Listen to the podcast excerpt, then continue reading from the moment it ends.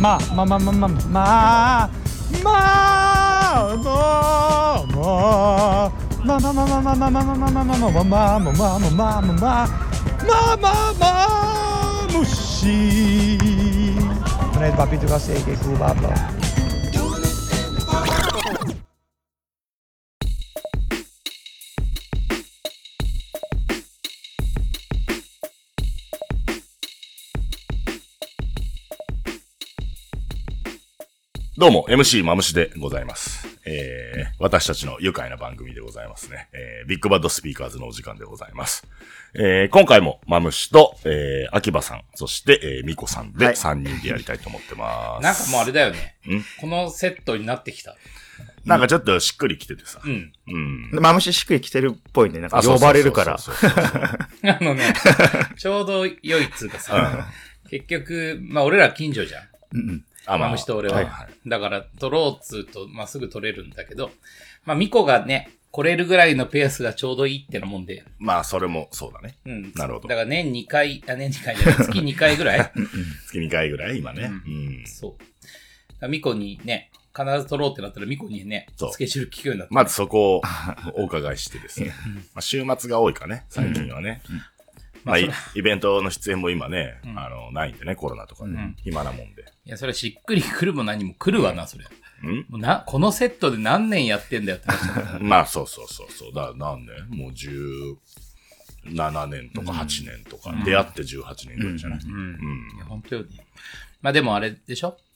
前回ね、ミコに来てもらって撮りましたけど、んその後ミコは大変なことになったっていうのを小耳に挟みましたけど。ああ、そう、あの、みこさん飲まないじゃないですか。うん最近この撮るときはさ。撮る、あ、撮り終わるまではうね。ん。ブラックミコを電波に乗せるわけにはいかねえいやいやいやいやい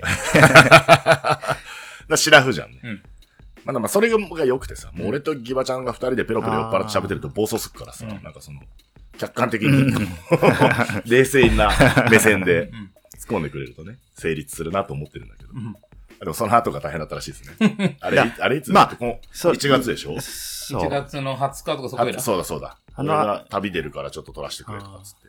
終わった後にね、あの、俺もお酒もいただくんだけど、で、それで、エンドワンミックステープをね、見出してね、ああ、そうだ。楽しいじゃんみたいになってうん、まあ、すごい飲んで、で、そうだ、結構そう、深くいやいやまでそうだよそうだ、そうだ、思い出してきた、思い出してき収録は、収録はさ、俺たち酔っ払ってるけど、うんその収録終わった後飲み始めたら、ミコの方が仕上がっちゃって。た。そうだ、そうあだ。の時は。あの時も100分ぐらい撮って、で、じゃあ、みこさんも飲めるし、つって、うん。あの、秋葉ちゃん頼んでくれたウーバーイーツ食べながらさ、まあ飲み始めたじゃんね。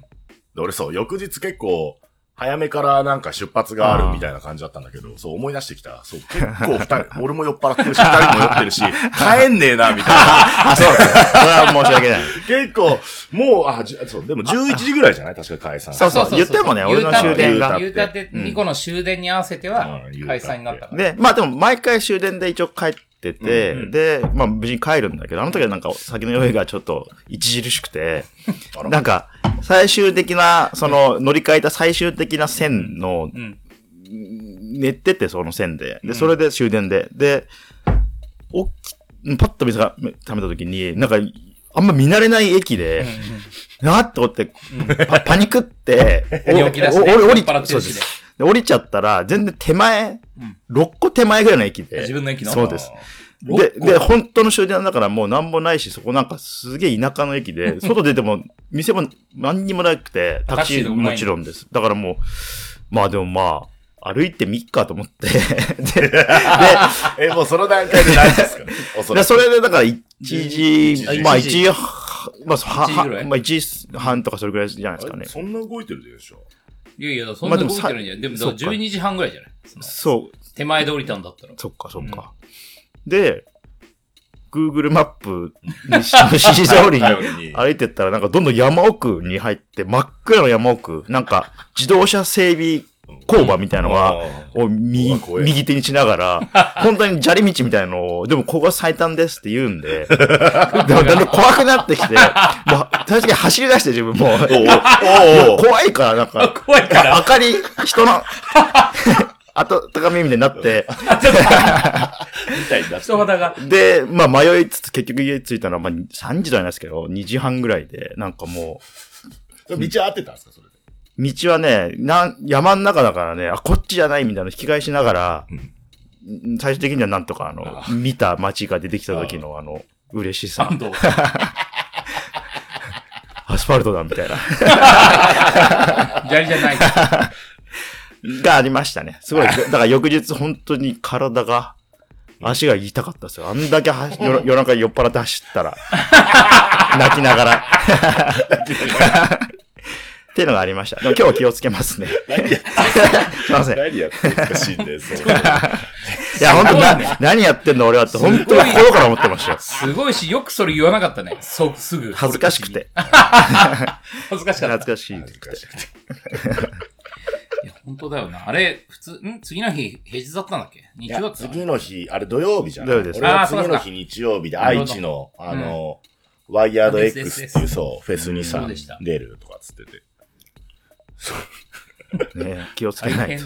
昔は、なんか、クラブとか行ってた時はね、うんそういうなんか、井の頭線とかでさ、もうどっち行ってんだかわかんないみたいな。いや、もう永遠やって 降りれないやつね。う。そう。あの、そうそうずーっと吉祥寺にそうそうそう。行き来しちゃうやつね。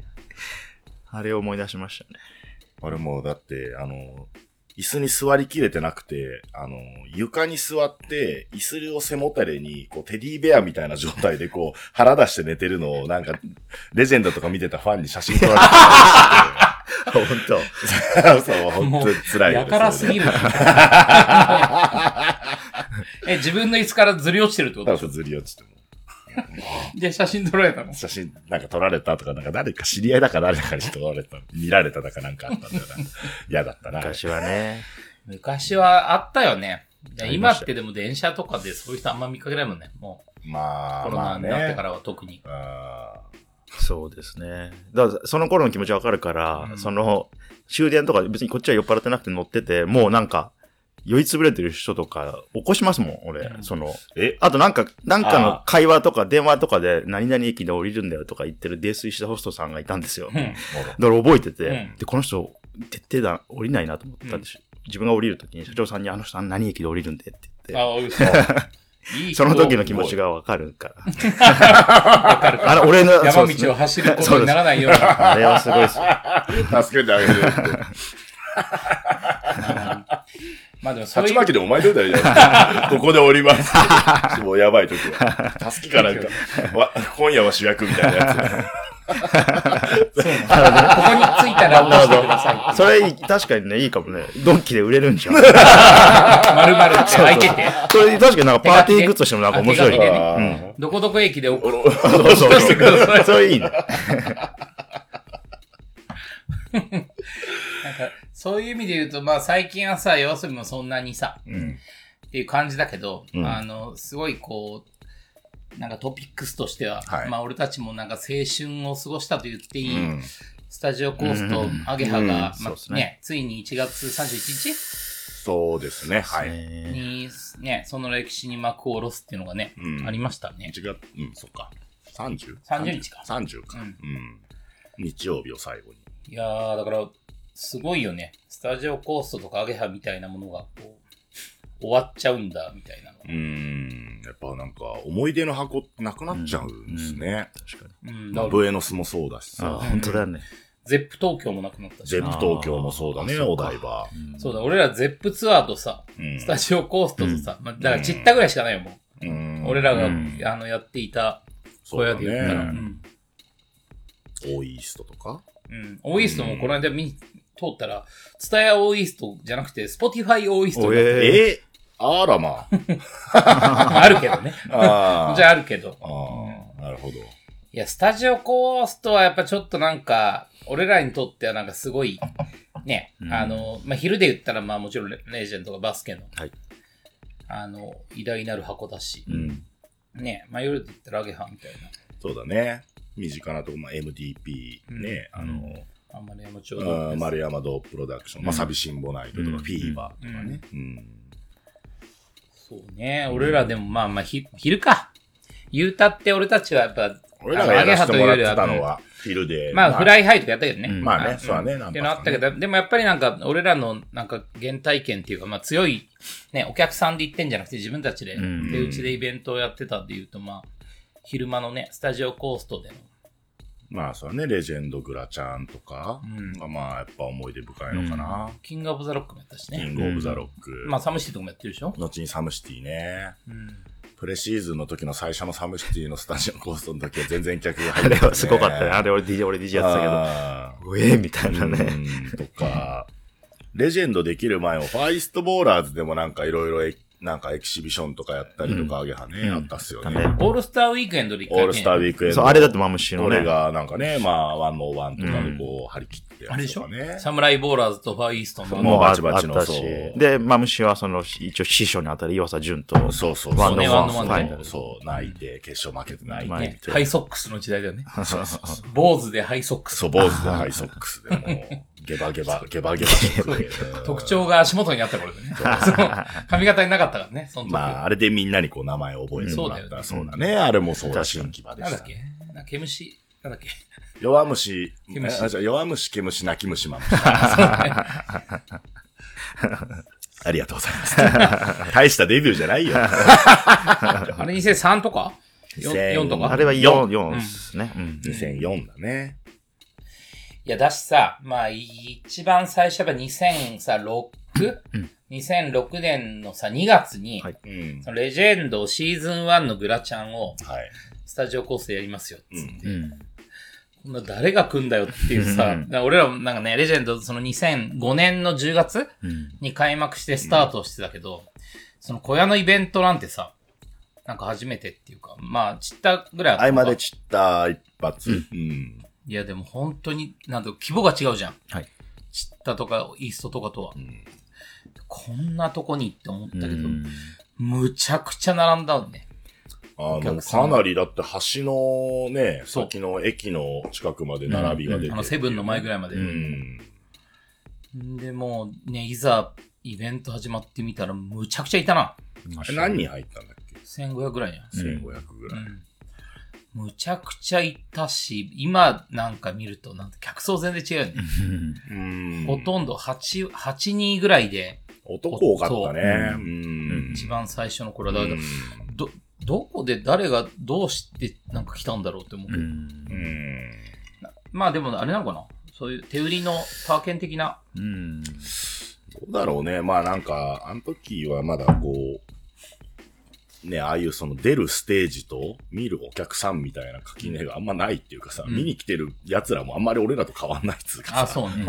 まあ俺も分かったかったしね。そうそう出てる奴らの方がちょっとバスケ上手いみたいな。でいや、ノリがあれだよね。そんなにさ、まあ後で言うと、まあレジェンドはもうきっちりさ、うん椅子席とさ、まあうん席とかをちゃんと作ってって感じだったけどさ、まああの時もほぼ、うんほぼ立ちほぼ立ち見だよね。全立ち見ぐらいな、コートサイド一列あったそうそうそうぐらいな集まったぐらいうん。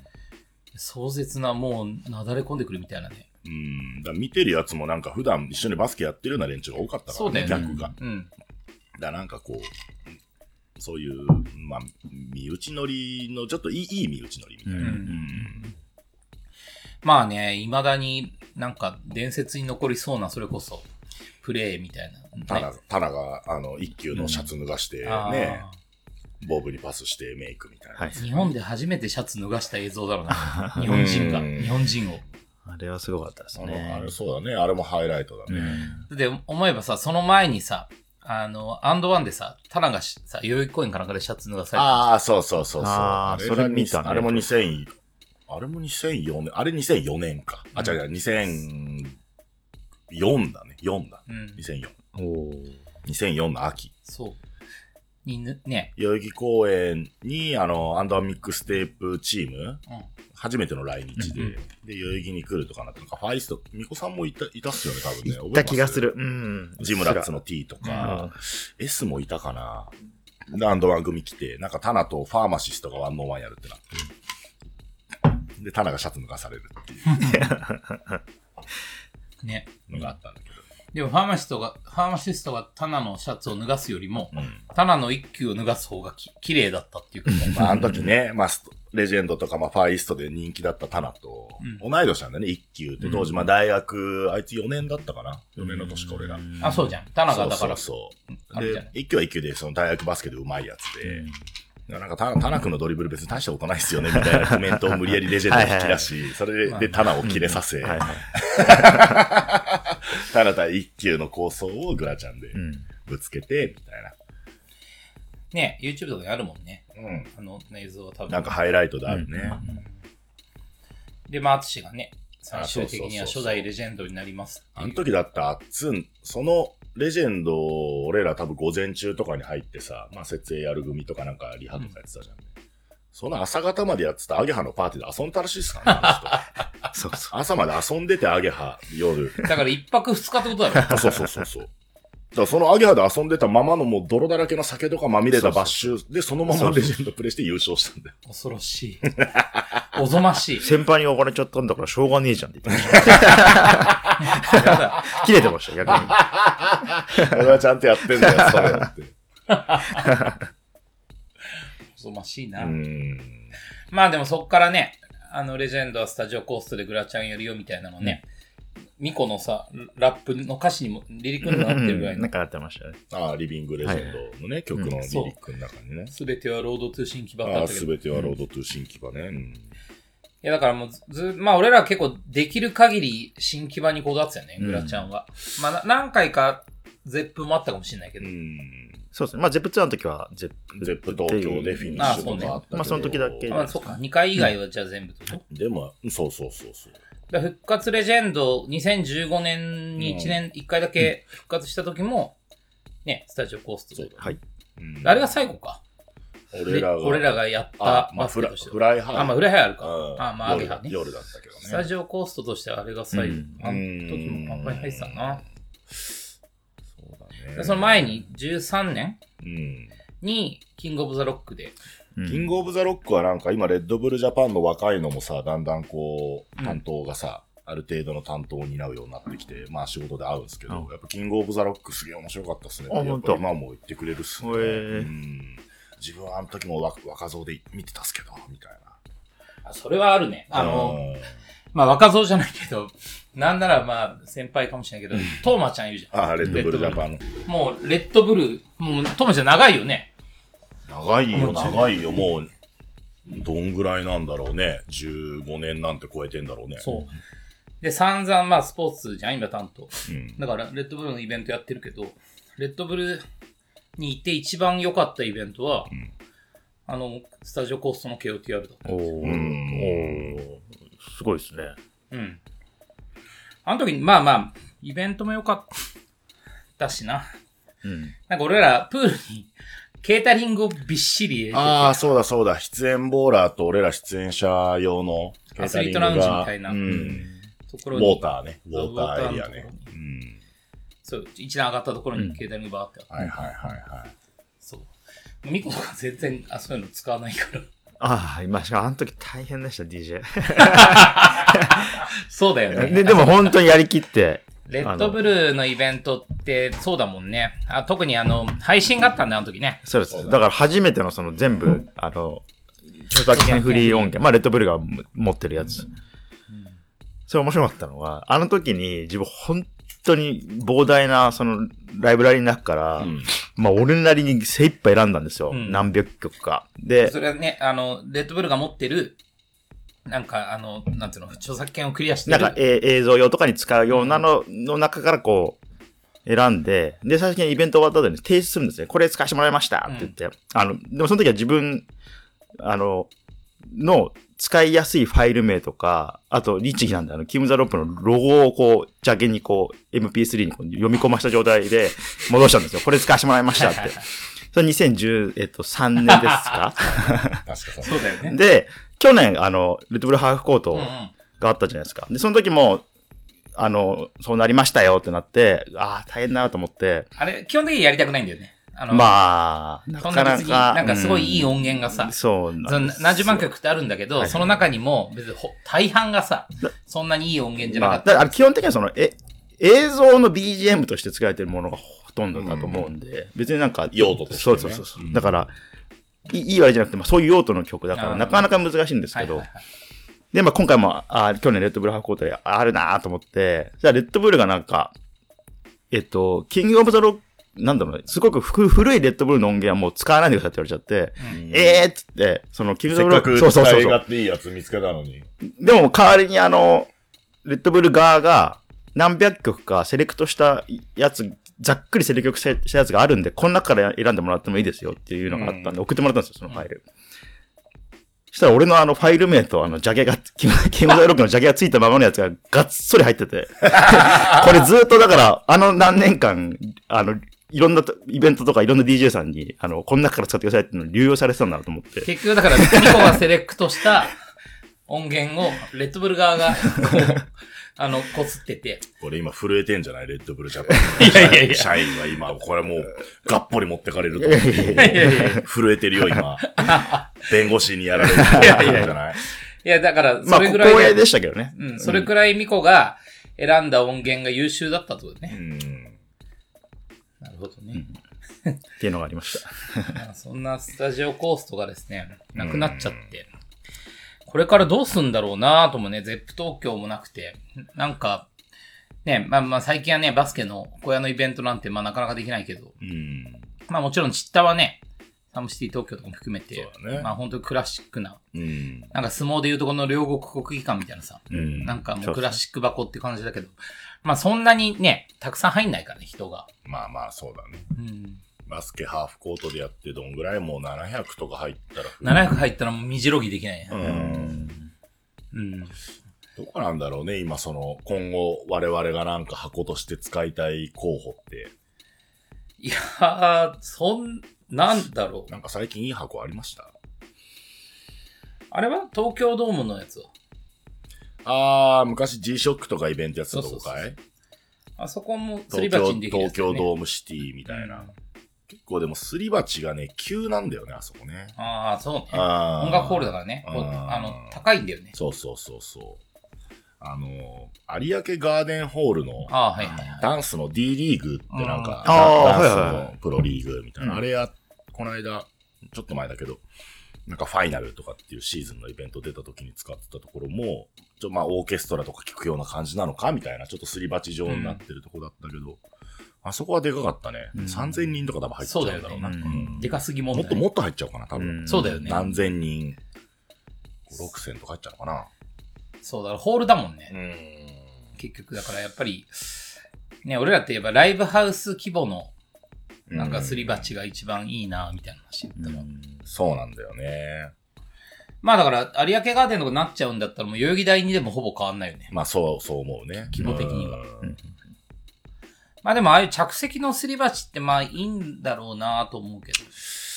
ねえ、でもちょっとなんか、それこそ今度さ、今度っていうか、まあ2月の11日にさ、うんあの、祝日に、うん。あの、ボーラホリックスあはい東京ストリートボールクラシック、うん久々やるんすよ。うん1年空いたのか、あれはね、どういうイベントなんだっけ？あれはなんかまあ、ストリートボーラホリックが定め、まあ、要はチームボーラホリック。まあ、プラスその時旬なストリートのオールスター対、大学生のオールスターを戦わせる。うん5 on 5、あの、10分4クォーターフルでっていうのが、まあメインの趣旨で。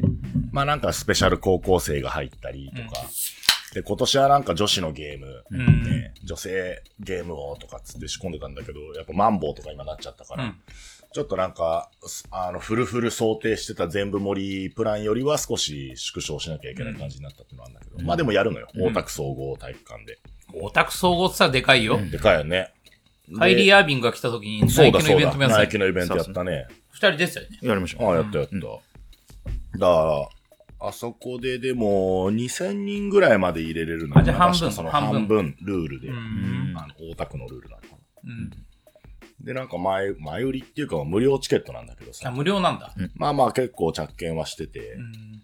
でもなんか、ほんとこの間、この間とか昨日か、AJ と打ち合わせで喋ってたら、まあまあ結構調子よく着券はしてるんだけども、なんか B リーグの偉い人とかが AJ と喋った時になんか、もう B リーグなんかは前売りチケット、有料のチケット、チケット買ってても、5割ぐらいしか今来ないみたいな。うーん。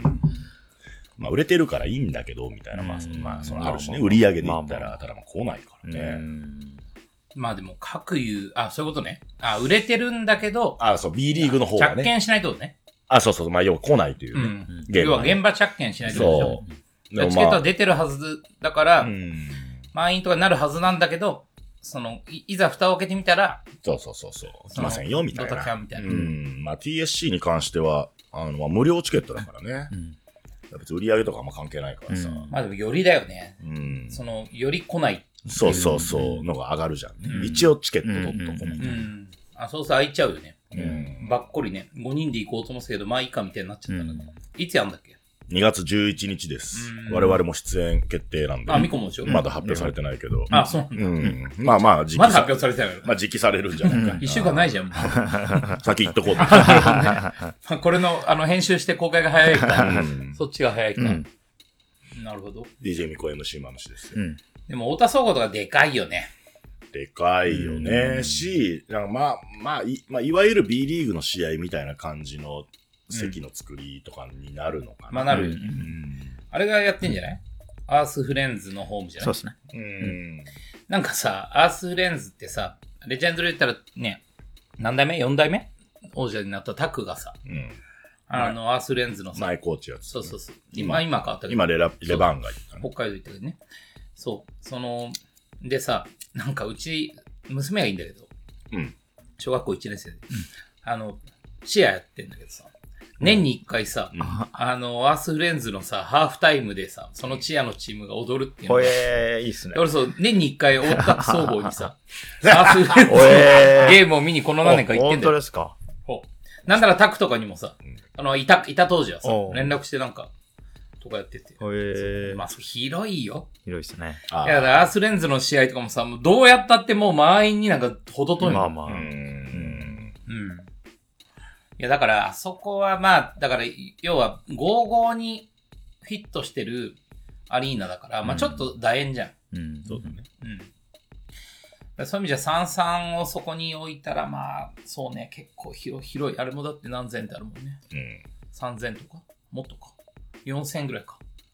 今た多分 5, 割5割ルールで2000サムシティが入れていいんだったら、うん4000ぐらいああ、そう、入る。じ実際はね。だから代々木台によりちょっと入るかなぐらいかな。うん。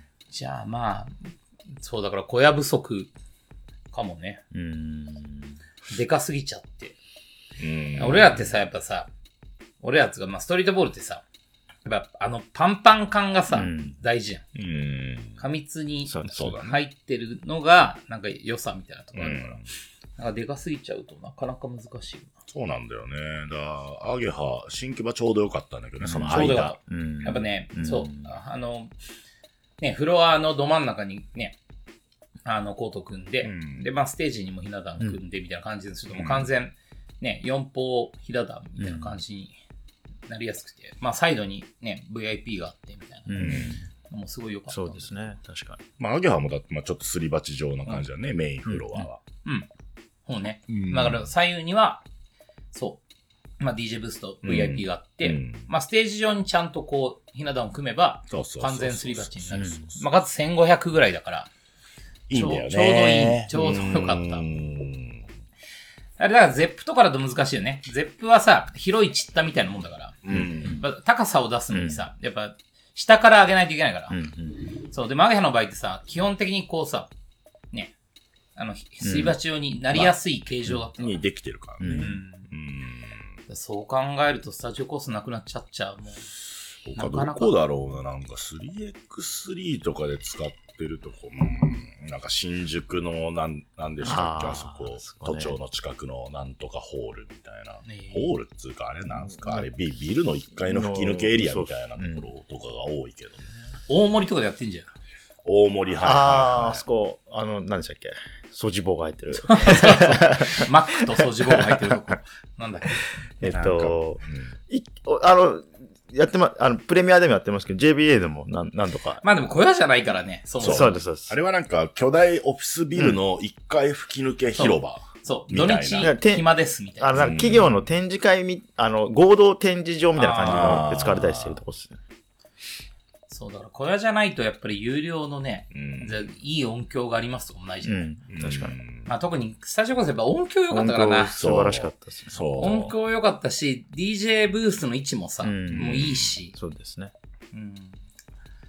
もうちょっと不正室かもね。あんな小屋は、うんなかなか、今後だって多分日本でよ、うん今のこの COVID あった後にさ、うん大箱なんて多分クラブで大箱なんかできないと思うよ。うん。いやー、だって、アゲハ夜の方で、サビシンボナイトで一番入れたその MDP って先輩たちがやってるパーティーが、アゲハの確か一晩の記録持ってるのかな、うん ?7000 人とうか。わ一晩7000人のまあパーテアゲハになるね。ィーをやれる箱っすよ。ー。スタジオコーストだとさ、基本的にはメインアリーナとさ、うん。ホワイエっていうかさ、うん。あっち側しか開けないけど、はいはい。まあ夜アゲハに、な俺らがさ、楽屋で使ってるエリアもさ、うん。もうフルオープンじゃん。まあ、そうまあなんだ VIP も含めて、うんウォーターもあって、何フロア ?4 フロアメイン、プール、ウォーター、あとテントのあの、ボあ、いやだから手前もそうじゃん。手前の俺らがホワイエ的に使うところもさ、ディープだっけあ、そうそうそう。まで4フロアぐらいか、要は。1、2、3、4。うんまあビーチ入れたら5。まあ、そうだね。いやー、もう、できれだろうな。いや残念ですね。いやいや、本ー、当に。セクシーな思い出もたくさんあるよ。まあ、よく遊び、ボーラーが一番夜遊び好きな時にガンガンやってくれてたんで、よく、よく、よまあくちょいちょい行きましたよ。もう楽しかった。遊んでる時楽しかったよ。楽しかったし。広いからさ、どこにでも行けるからさ。ねなんかさ、俺らお呼ばれイベントでさ、覚えてる？あの、駐車場の方にさ、コート組んでさ、あの、テントのさ、手前の、あああ、やりましたね。の、レジェンドをさ、一回やった時にさ、ストリート降臨っていうさ、うんあの、音楽と、まあ、ロックと、スケートのイベント。で、うん。メインのフロアはさ、まあ、ステージは、うん。えっ、と、音楽やりますと。で、あの、ちょうど PA の前のところうん。ぐらいから VIP のところに、巨大なさ、ランプが組まれて、そのうん。VIP のあの、スタンドのところからスケーターが行くみたいないさ。はい。で、そう、その手前のとステージの間がメインフロアになってて、みたいな。で、俺たちはなんか、そう、テント側のさ、テントの、その手前のところのね、駐車場っていうか、なんだろう、あの、フードコーそう、フードコートとか、そう、いつもできるようなところうんはいにコートを組んで、やりましたねだから川沿いでやったじゃん。う。うん。そう、で、あのイベントはさ、お呼ばれイベントで、たまたまなんか、知り合いのイベンターの人がさ、うんあの、やってて、うんオーガナイズを。で、呼んでもらってて。で、そう、で、オーガナイザーなんだけど、自分たちも音楽やってるから、なんかね、で、結構いいさ、バンドを呼ん呼ぶんだけど、前座的にさ、一番最初は彼らがさ、自らのバンドでうんやるんだよっていうバンドがあったんだけどさ、それがさ、後のさ、マン・ウィザ・ミッションだから。おえ えええそうなんですよ。だから、へ変な話、なんか、こう言うとあれだけど、うんまだ狼になる前の、あねえ。そうだったんですね。そう、ストリート降臨の、その、オーガナイズをやっていたと友達が、今、ま、マンウィズのメシメンバーでもあるけど。ええで、その時はだからふ、なんだろう、ちょっとこれはい語弊があるの、マンウィズの設定があるからさ。あ、まあまあれだけあ。ど、まあまあ今、今、マン・ウィズ・ザ・ミッションと呼ばれてる見てくれではなかった。あ、そうそうそう、今はさ、地球外生物ってさなるほどああれだけど、そその前に、うん。そうやってたのは、うんその、ああ、なるほど、なるほど。そう、だからもう本当にストリートコールに呼んでもらってありがたいななんつったらさ、ある日突然さあ、いや、こういう、こういうこと考えてんだよみたいになって、いいや、いいえ、面白いねなんつって。で、なんか、あ、面白いなと思って見てて。いや、だからよ。そのつながりで、だからあの、んアンドワン、ストリートトゥエリートの時に、マンウィズありましたね。ライブやったね。コラボもあったし、んチッタでさ、マンウィズがなんかバスケやるみたいな。あったあったあったじゃん。えいろんな、なんか、設定があるから、ちょっとあんまりあうれだけどん。そう。だから、そう、そういうつながりで。うんそれもだからスタジオコースだったな。もう今やマンウィズミッションでもう、シャレになんねえよな。すごい有名なんでしょ？シャレになんねえよ。前な、何年か前にあの、トランジットっていうか、あの、家族が福岡に帰る。で、俺はなんか沖縄出張だったんで、福岡に家族と一緒に行って、福岡空港でうん、俺なんか沖縄便を待ってて、うんた時に、いきなりなんか売店が中にいたら声かけられて、そしたら、その、狼ま。さに、そう、狼じゃないよ。狼じゃない状態の。そう。そうそうそう。でさ、そう、だから、すごいよね。逆に言うと、マムシと一緒。マムシもさ、うんサングラス外した方がさ、うん変装になるっていうさ、うんタモさんかマムシかって話があるけど、うんそう、逆になんか、帽子かぶってさ、うんサングラス外したらバレないじゃん。ちょっと俺も地球外生物っていう設定があるんだ そうなの いろいろ設定あるんですそうかあれはさ、あれはサングラスじゃなくて、あれが俺の目だ。あ、そうなの 黒目ああれ黒目。黒目黒目。繋がってる。そうなの井の頭線でこうやってなんか、椅子を背もたれにこう寝ちゃってる時はどうだったの黒目は。あれ、あれも地球外生物ねそうだよねもはや。そうそう。溶けかけの。手がけども。そう。いや、だからもう変な話、そう、な、中の一つあれだけど、うんは別にさ、もう普通よ。だ誰もわかんない。うんうん。そりゃそうだ。ね。そう。そんなね、そうなんだよ。マン・イズ・ア・ミッションのうん。なる直前のイベントに俺たちは呼呼んでもらって。そうだったんですね。あの時もシュート練でさ、3球ぐらいかなボールがあの川に入っちゃう。どんぶらこう流されて。あそんなことありましたね。ファイストかなんかでやってる時もあったんですね、そんなのね。川にボール落ちた。でもいいんだよな。スタジオコーストはさ、やっぱさ、特にさ、俺らが使う場合はさ、メインフロアとさ、あの、手前のね、メインバーのところしかさ、うんお客さんに開けないから、うん。結局、テントがさ、にゴール立ってて、そこはシューティングの場所になってたりとか、まあ、ビーチとかさ、ウォーターとかさ、フル空きじゃん、まあ、俺らのチルエリアな感じでで。撮影もねでき、る。楽屋エリアももろだから。で、そうするとさ、もう必ずさ、海が映るんだよね。撮影してるとああ、そうそうそう。で、さらにさ、言うとさ、そっから葛西臨海公園とかさ、ももっと言ったらね、あの、東京ディズニーランドみたいなのをさ、抜けで映るさ。うんうんはいはいだから、なんか、大体さ、グラちゃんとかもやってるとさ、まあ後半になってくると日も暮れて、みたいな感じになってきたときに、むちゃくちゃいいんだよな、抜けが。理由もいいんだよね。そううん。その映像の抜けがむちゃくちゃいい。うん。うん。でもあれだったな、あの頃俺たちはさ、グラちゃん終わるのはさ、9時とかじゃん。8時とか？夜夜の。うん大体まあ3時間半ぐらい目指してたから、うん。まあ、土曜とか日曜の、まあ5時ぐらいから、はい。まあ8時半とかに終えて、うんまあ新規場なんもないから、みんなそこから飯食える、食いに行けるように、うんみんなつがお客さんが、うん。っていう感じで組んでるけどさ、まあ9時とか9時半に終わって、そこから撤収じゃん。うんで、レジェンドの撤収でまあまあ大変っつうかさ、うん。まあコートね、行くなんだなんだ、あるから。そうするとさ、もうアゲハが来るぞって話になってね。うんで、要は11時までに、夜が始まっちゃ11うと時だっ。け ?10 時 ?11 時か。11時までに完全撤収しないと、うんもうアゲハと入れ替わりがあるから。10時じゃない？多分10時だよね10時完全撤収。だから、ってことは8時ぐらいに終わってんだな、俺らは。で、11時からもうアゲハ始まる。始まるもんね。そう。だから、10時までに、もう本当に何もこともなかったように、いなくなってくれっていう感じだし、空にしなきゃそう、。スタジオコーストもさ、まあ同じ小屋なんだけど、その、ね、夜はアゲハになるじゃない。うん。だから、あの、スタッフも違うから、もうスタジオコーストのスタッフもう、ん。なんか、すごい慌て出すっていうか、なるほど。そう。アゲハがもう来ちゃうんだ、みたいな。おっかないアゲハが来ちゃう。おっかないアゲハが。でも朝もあ逆がありましたよね。着くとなんかアゲハの余韻がこう、あの空間に。みたいな。わかるわかる酒くせえな、みたいな。そうそうなんかこう、なんかさっきまでなんか盛り上がってたなんか余韻つわものどもが夢の後みたいな。そうだよね。俺は7時とかさ、ああ7時半とかに行くとさ、清掃してるんですよ。そうそうそうおじさんとか。まずそう、なんかワックスみたいなのかけてんだよ。ううん。ん。フロアね。そう。そっから始まって。そうですね。まあでもああいう、なんつうんだ、ね、昼間は違う顔で、ね、真夜中は別の顔じゃないけど、その、24時間そういう意味じゃさう、ん 確かに。イベントをこう、ね、順繰りにやってたわけだから、すげえ箱だよな。もう不正室。本当はだって10年の予定だったのを伸ばして20年やったって話みたいです。そうなんだ。うん最初あれだもんね、優先の宇野さん？はい。優先、優先、ギャオとかやってたう。ん。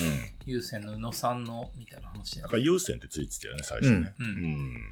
でもあれが嬉しいんだよな。あの、エントランスのさ、あの、パコパコはめるさ、そうそう日時とさ、タイトルが入るさ。あー、なんかアメリカのシアター、アポロシアターとかの看板みたいなやつね。そう。で、あれ別になんかね、あの、朝行くとさ、うんレジェンドグランドチャンピオンシップとかさ、そうそうまあやっぱ写真、写真、写真撮るよね、それね。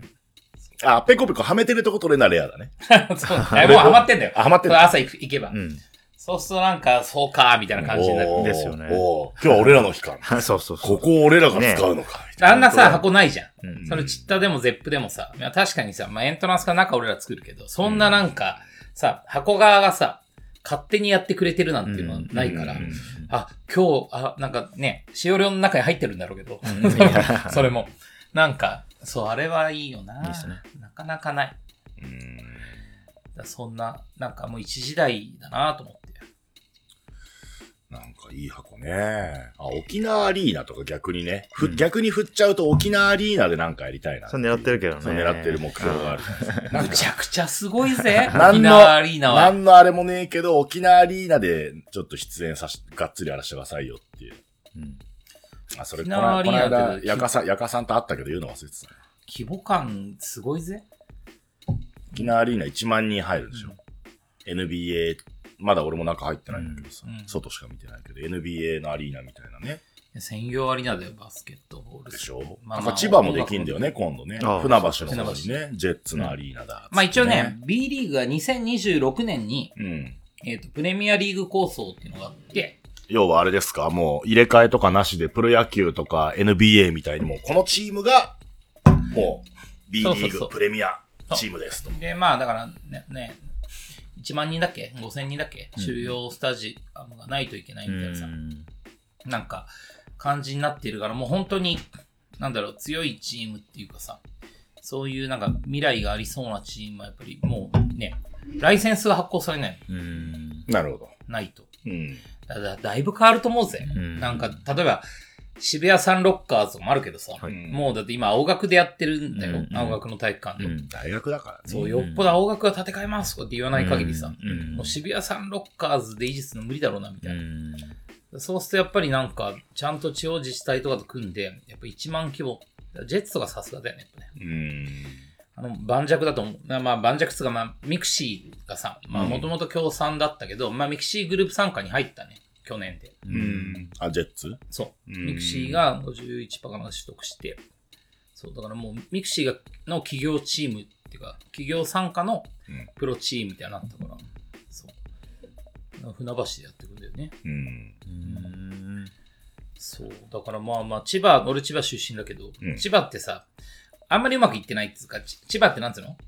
あの、同じ県の中でもエリアがすごい分かれてるから。チーバくん。んチーバくん。千葉くん何？チーバくんかわいいよ。あ、いるキャラの？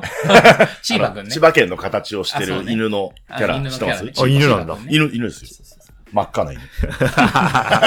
チーバ。え、でもさ、全然違うんだよ。だからよ、松戸、柏、流山とかさ、そっちのその、常磐線のラインと、千葉でかいよね。そう、あと、その、ふ、ね、浦安、市川、船橋みたいなエリアと、なんかあと、外房と内房があるから、まあね、銚子とかはだいぶあ、そう遠いですよ。うん。外房に行くと銚子とかさ、あ一宮とかさ、サーフィンとかなんか内房はもう工業地帯で木更津とかさ、木更津。だからもう全然、なんか同じ県民意識じゃない。うーん。でそういう意味で言うと、今でも柏レイソルあったりとか、はいはい。えっ、と、なんだ、ジェフ市原が、ジェフ市原。ジェフ千葉。まあ、ジェフ千葉。今、ジェフ千葉って言うんですかそうそうそう。があったりとか、あとは千葉ロッテマリーンズとかあるんだけど、うん。全く県民感情を捉えてない。そうそう。好きな人は好きだけど、そう。だから千葉県はなんか、オラが町はこれがあるんだってさ、そのシティプライドになってないんだけど、うん。まあ、そういう意味じゃ千葉ジェッツは結構うまくやってると思う。へえ。うーん。うん。と思うよ。何の話って話で言うと、うん。えっ、と、あ の小屋ね。小屋 の話。ストリートボールの小屋はまあちょっと難しいね。ま当面。なんか前になんだっけな、あれ、渋谷にあるさ、ラインキューブってまあ要は渋谷公会 CC レモンホールホールだったところが変わったの。はいはい。今渋谷公会堂だったところ？そう。渋谷公会堂がネーミングライツで CC レモンホールになって、シーレモンホールになって。まあ建て替えられて、うん。今だから駅前にさ、駅前してね、市役所、区役所の前に、代々木ビルになって。渋谷、あのーゼビオとか、渋谷のゼビオとか抜けてある公園通りあそう、パルコを越えて、そう。パルコ越えて、代々木公園に入ってく、代々木公園入り口の手前の手前の左手。で、あれは LINE キューブ渋谷で、まあ今 LINE がネーミングライツで LINE キューブ渋谷っていう名前。になっなんか出たことあんの？でさ、そこでさ、バスケやったことあんのよ。やったっけ？なんだっけ？朝日新聞かなんかが、うん 3x3 のうん。イベントをあそこでやったんだけど、俺、それ俺らじゃなくて。あ、違う違う違う。ああ、彼らがそやっ、たうス。テージ上に、うん。要はもうすり鉢じゃないから、いいわゆるホールで、正面にステージがあるんだけど。正面のステージにバスケコートを組んで、はいはいはいはい。ドン付きにゴールを置いて、うん。やるんだよ、やるんだよ。でもちょっと難しかったね。うんちょっとす、要するに、まあなんかそのやり方ね、最近なんか WNBA かなんかがやったっぽいですよ。へーもう多分もうちょっと立派な箱で。で、なんなら、昔 JG とかもなんかライブして、NBA じゃないな。なんか、アンダーマーだっけな。なんか要はステージで 5on5 ゲームをやって、すり鉢状、まあ映画館みたいな、うんうんシアターみたいな感じで。お客席があって、そこでお客さん見てるっていうので成立したゲームがあったらしいんですけど、でもまあ、俺らはなんかできれば360度お客さんが取り囲んでる系の方が好きは好きっすよね。うんし、まあそういうのがやりやすい。まあよく見えるかどうかは別としてだけど、うん迫力が一番のさ、ゴール裏じゃん、うん。その、そこに向かってみんな突っ込んでくる。あまあね、3 on 3でね、ドン、そうだね、ドン付きゴールにしちゃったら、遠ざかっていくだけだからねそうシアター型だと、一番美味しいさ、うん。その砂かぶりみたいなところが取れない。まあね、5 on 5だとまあ、だから客席からしたら横長、うん。うん、オフィシャルみたいな目線でこう見る、うん。ね、感じだと思う。だから右と左にゴいや、だから見やすいけど、なんつうんだろう。なんて熱量が下がる。あそうそうそうそう、うんわーってならない。うん。なんか、テレビで見てる画角と一緒みたいな。まあそうだ、テレビってのは本当映画だよね。あそうそうそうえ映画見てるような感じになっちゃうからね。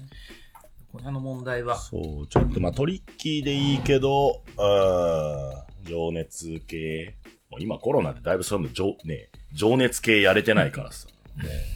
あ、でも二人で、DJ と MC やるのなんて久しぶりなんじゃないの？その、まあ、オールデーとか。ね、東京ストリート僕はし、あれあの、東京ストリートサマーリーかうん。とか、まあそうだけど、今年に入ってから最初の一緒の現場が、ですね、セレクション。まあまあ、今週1月はなかったんで。そうん。2月はあれでしたっけ？日本選手権があるんでしたっけ？あれ ?3x3 の。あれも大変そうですね。なんか、地上波が入ることになったから、あーそうなんまたあの著作権フリーの曲だけの話じゃなでいですけど。やれって言って、ね、ミコも嫌がると思うよって俺言ってたの、マネジメントに。んそうしたら、いや、ミコさんはできるって言ってましたって言われて、あ、そうなんだと思って、聞いたらむちゃくちゃ長いでしょ。6時間。でも、え、え、そんなんでしたあれでも、それで2日間で、1日目はそうなんじゃないですかね。俺らは、2日目は、俺らだいたい準決勝からからでしょ。だからあそういうことか4 1日目のケンケンさんもじゃさんが、まあ、毎回、まあ、今回はまだどう、細かく聞いてないですけど、中身は。いつもだとそれが大変なんです、1日目は。自分たちは、あの、2日目で、俺らベスト4ぐらいからうんなんで。ああ、じゃあじゃあ2時間ぐらい。うんデイ1は、まあ大体もじゃさんけんけんさんの時は、三ベスト32ぐらいからベスト4までやるから、相当な試合数があるんですけど。16、8、4。男女28試合。え、かける男女。やば。56? そんなないか。そんなないかなそんなないか。うん16、あ、いやいや、うんあ、でもさ30にもないか。30にもないか。16? 16から？いや、もうちょっとあるな。じゃあだって48都道府県があるはずだからな。じゃあ32スタートだったら、だって16試合、8試合、4試合で。28試合。かけ男女56やっぱり。もじゃさんけんけんさん、ありがとう。これだってあの前、今俺は手を合わせてます。本当だよ。アンダー18、アンダー18の時あったじゃん、去年。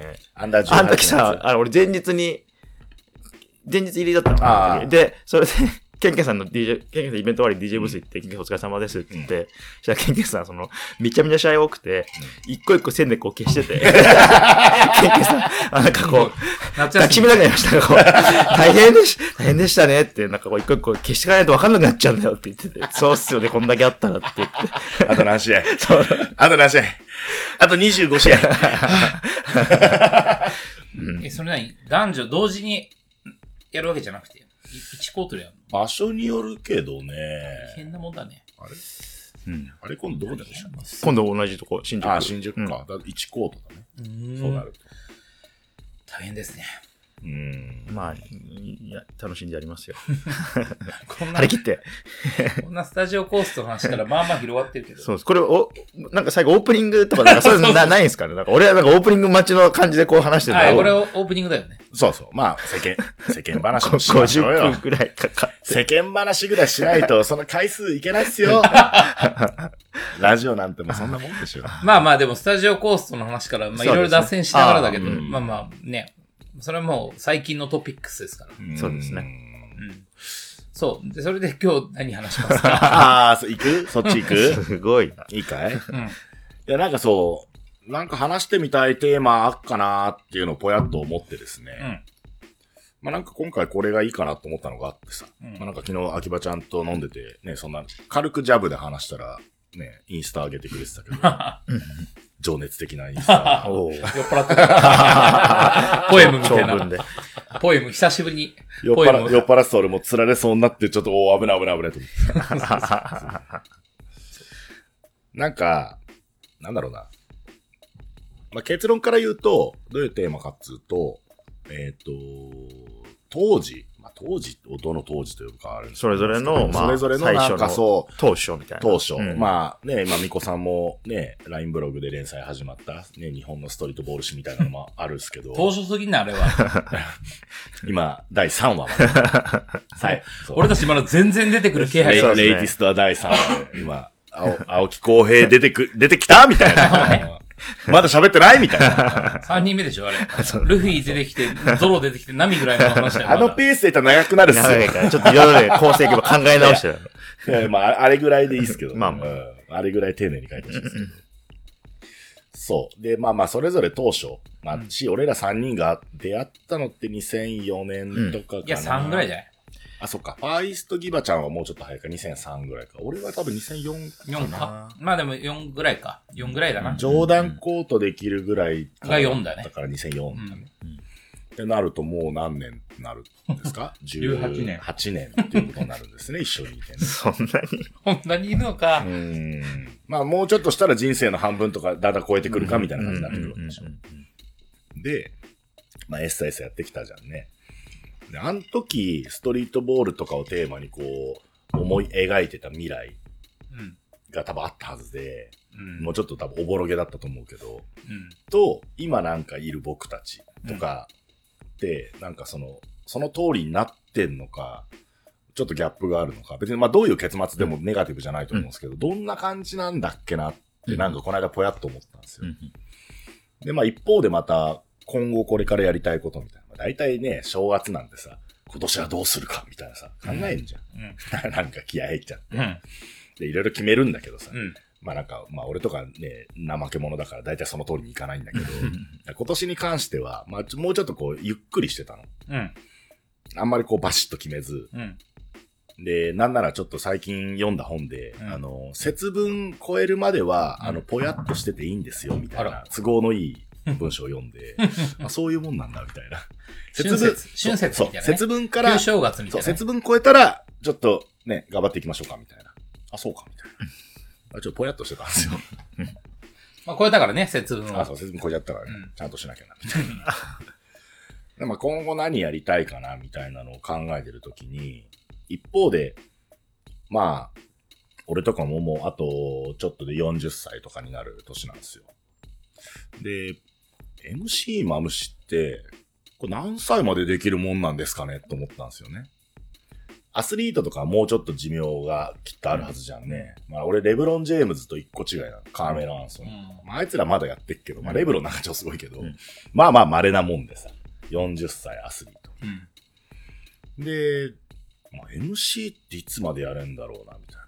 まあでもそれはなんか二人にもちょっと聞いてみたくて、うん DJ ミコとかね、プロデューサーギバちゃんとかって、このどんぐらいまでや、やろうと思うのか、うん。やれるのか、うん。もし、まあどっかでなんか先細っていくこともあるだろう、みたいな、まあそういう変な話、ね、あの先輩の MC たちのそういうのを見てきたから、そう、だから、なんだろう。間に合ううちにやんなきゃいけねえなとも思ったんですよね。ほなんかこう、せっかくやってきたさ、う。うん。何、スキルとかさ、はいはい。まあ影響力とかさ、うなんかまああるはずじゃんね。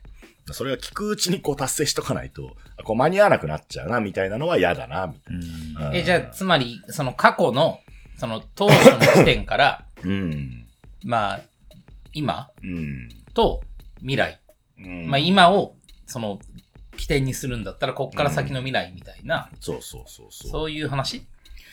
そう。っていうのも、まあちょっと個人的に興味が湧いたのと、まああとまあせっかく聞いてくれてる人たちがさ、まあいいろんな世代でいるみたいで、あのーまあなんかこれからで願わくはバスケがもっともっと盛り上がるようにさ、なんかいろんな人の力寄せてほしいじゃんね。それが。どんなね、うん企業に勤めてる人もそうだし、ね、サムシティとか俺の街でやりたいなと思ってる人でもいいし、うん活躍したいボーラーでも誰でもいいんだけど、DJ になりたいとかさ、MC になりたいとかさ。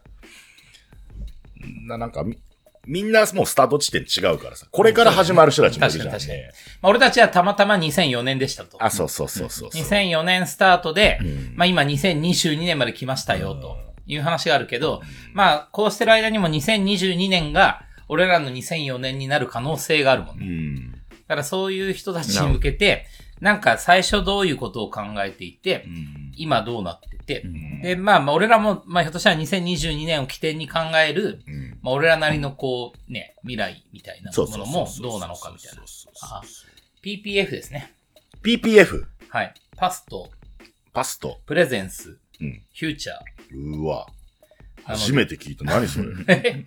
パスタパスタ違う違う違う違う違う違う。パスト。パストまあ、要は過去、過去現在、未来の話だ。ああ、なるほど。パスト、プレゼンス、フューチャー。うというんことで、やりますか。そう。本当にこれ。れオープニングだったんだね。1時間喋ってんだよ、もパスタって。いい、いいです、いいですよ。じゃあう。どうですかやっぱアラフォーにもなると思って。バカ。バカのふりもこう。バカのふ りもこうできるよ。それ話しましょう。まあ、みたいなテーマで言ってみましょうか。はい。何ですか ?PPF ですか、うん今日は。PPF です。PPF についてで話したいと思ってたんですよ。何ですか？パスタ。パン。パスタとパン、スープの話です。みたいな感じで。みたいな感じで、えーじゃあ今回も、えー行ってみましょうか。よろしくお願いします。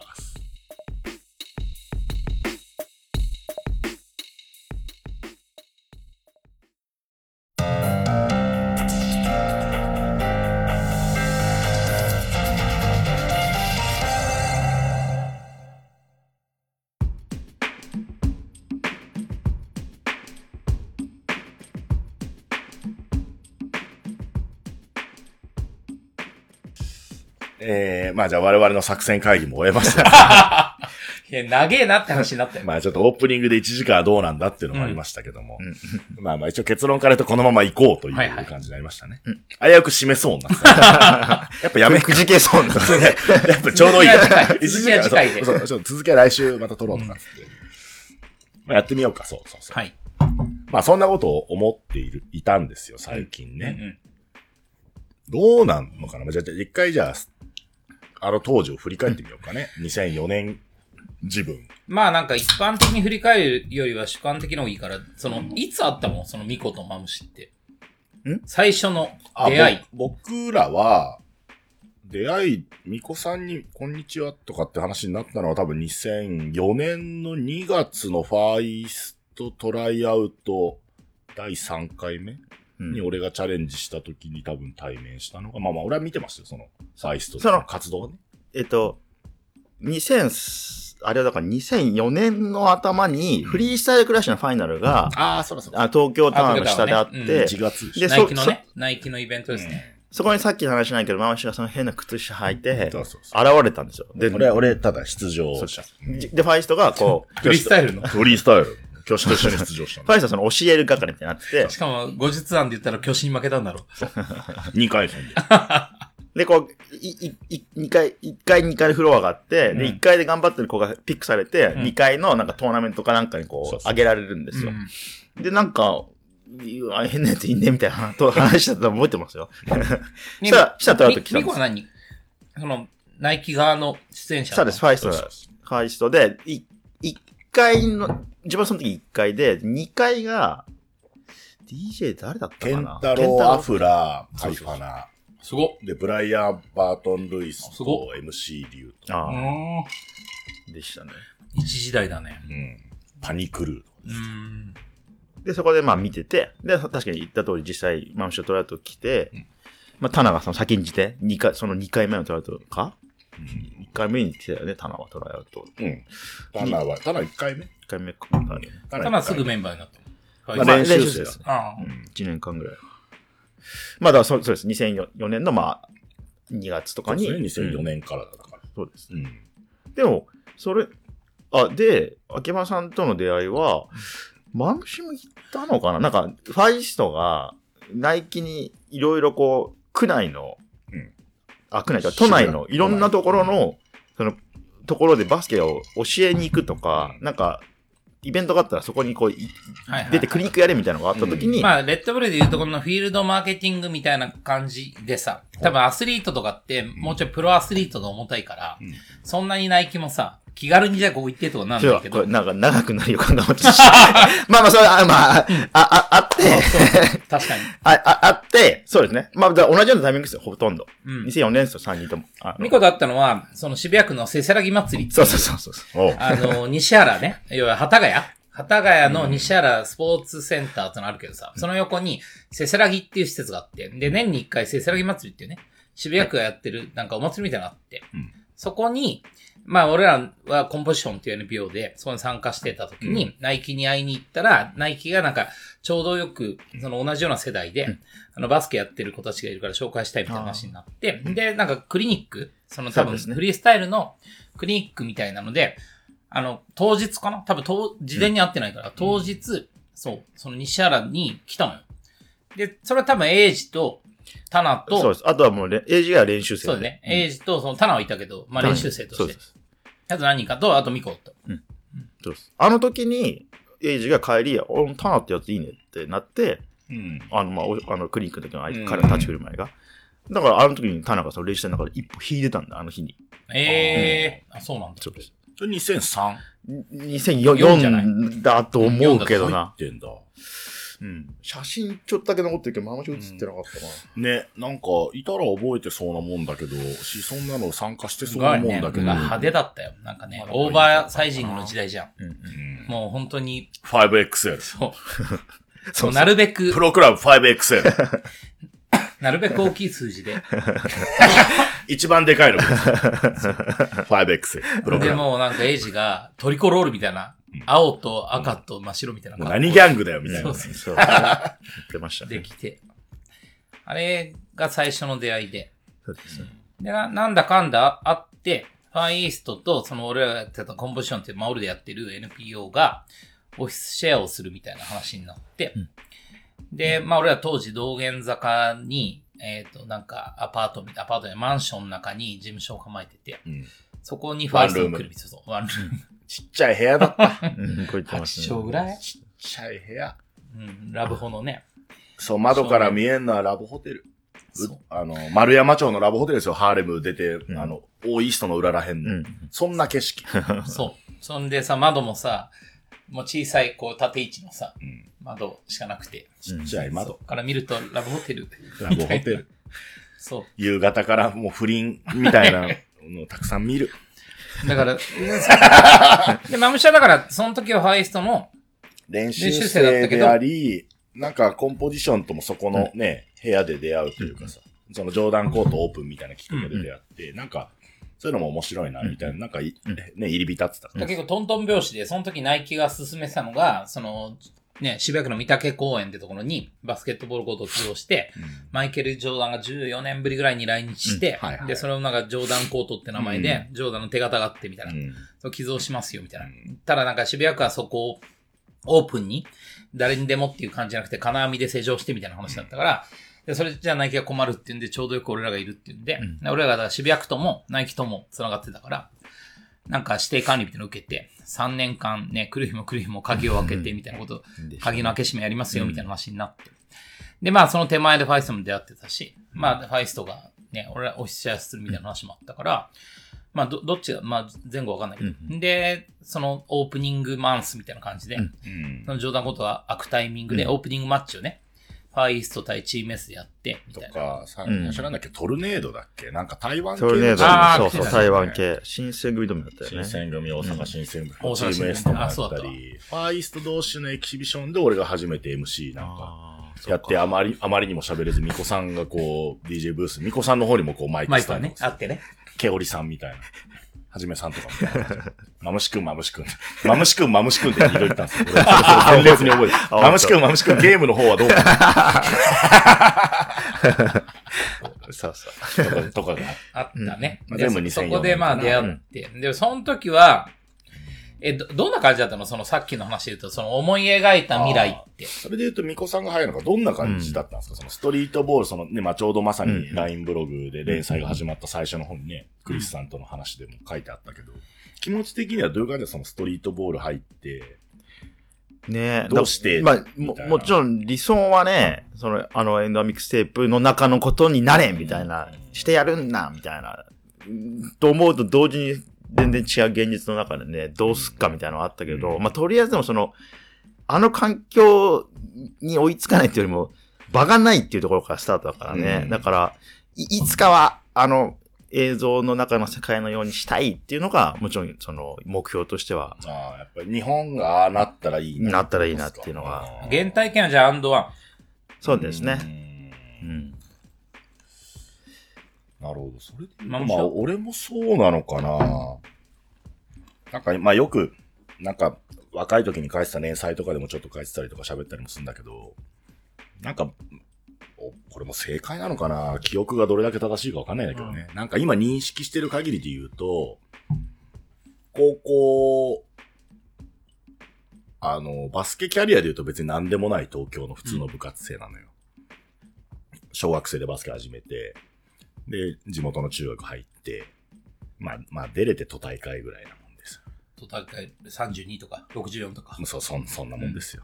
で、高校入って、高校もちょ、ちょっとううっかり面強くて、あワンチャンとのベスト8とか狙いたいね。でもまあ、叶わずみたいなうん。ところだったんですけど、で、挙手とかもいてさはい、高校の同級生。はいで、なんか同級生のエース級、挙手はしポイントガード、俺はキャプテン。で、うん。エースがいて、まあサブエースぐらいもいたんだけど、そいつは点取り屋な。なんて名前だっえっ、と、えー、それピンとこないでしょ、行ったところいやいやで。俺はピンとくるから。あ本当？引退試合見たから、映像で。よしみっていうでもピンとこないでしょ。よしみだっけ？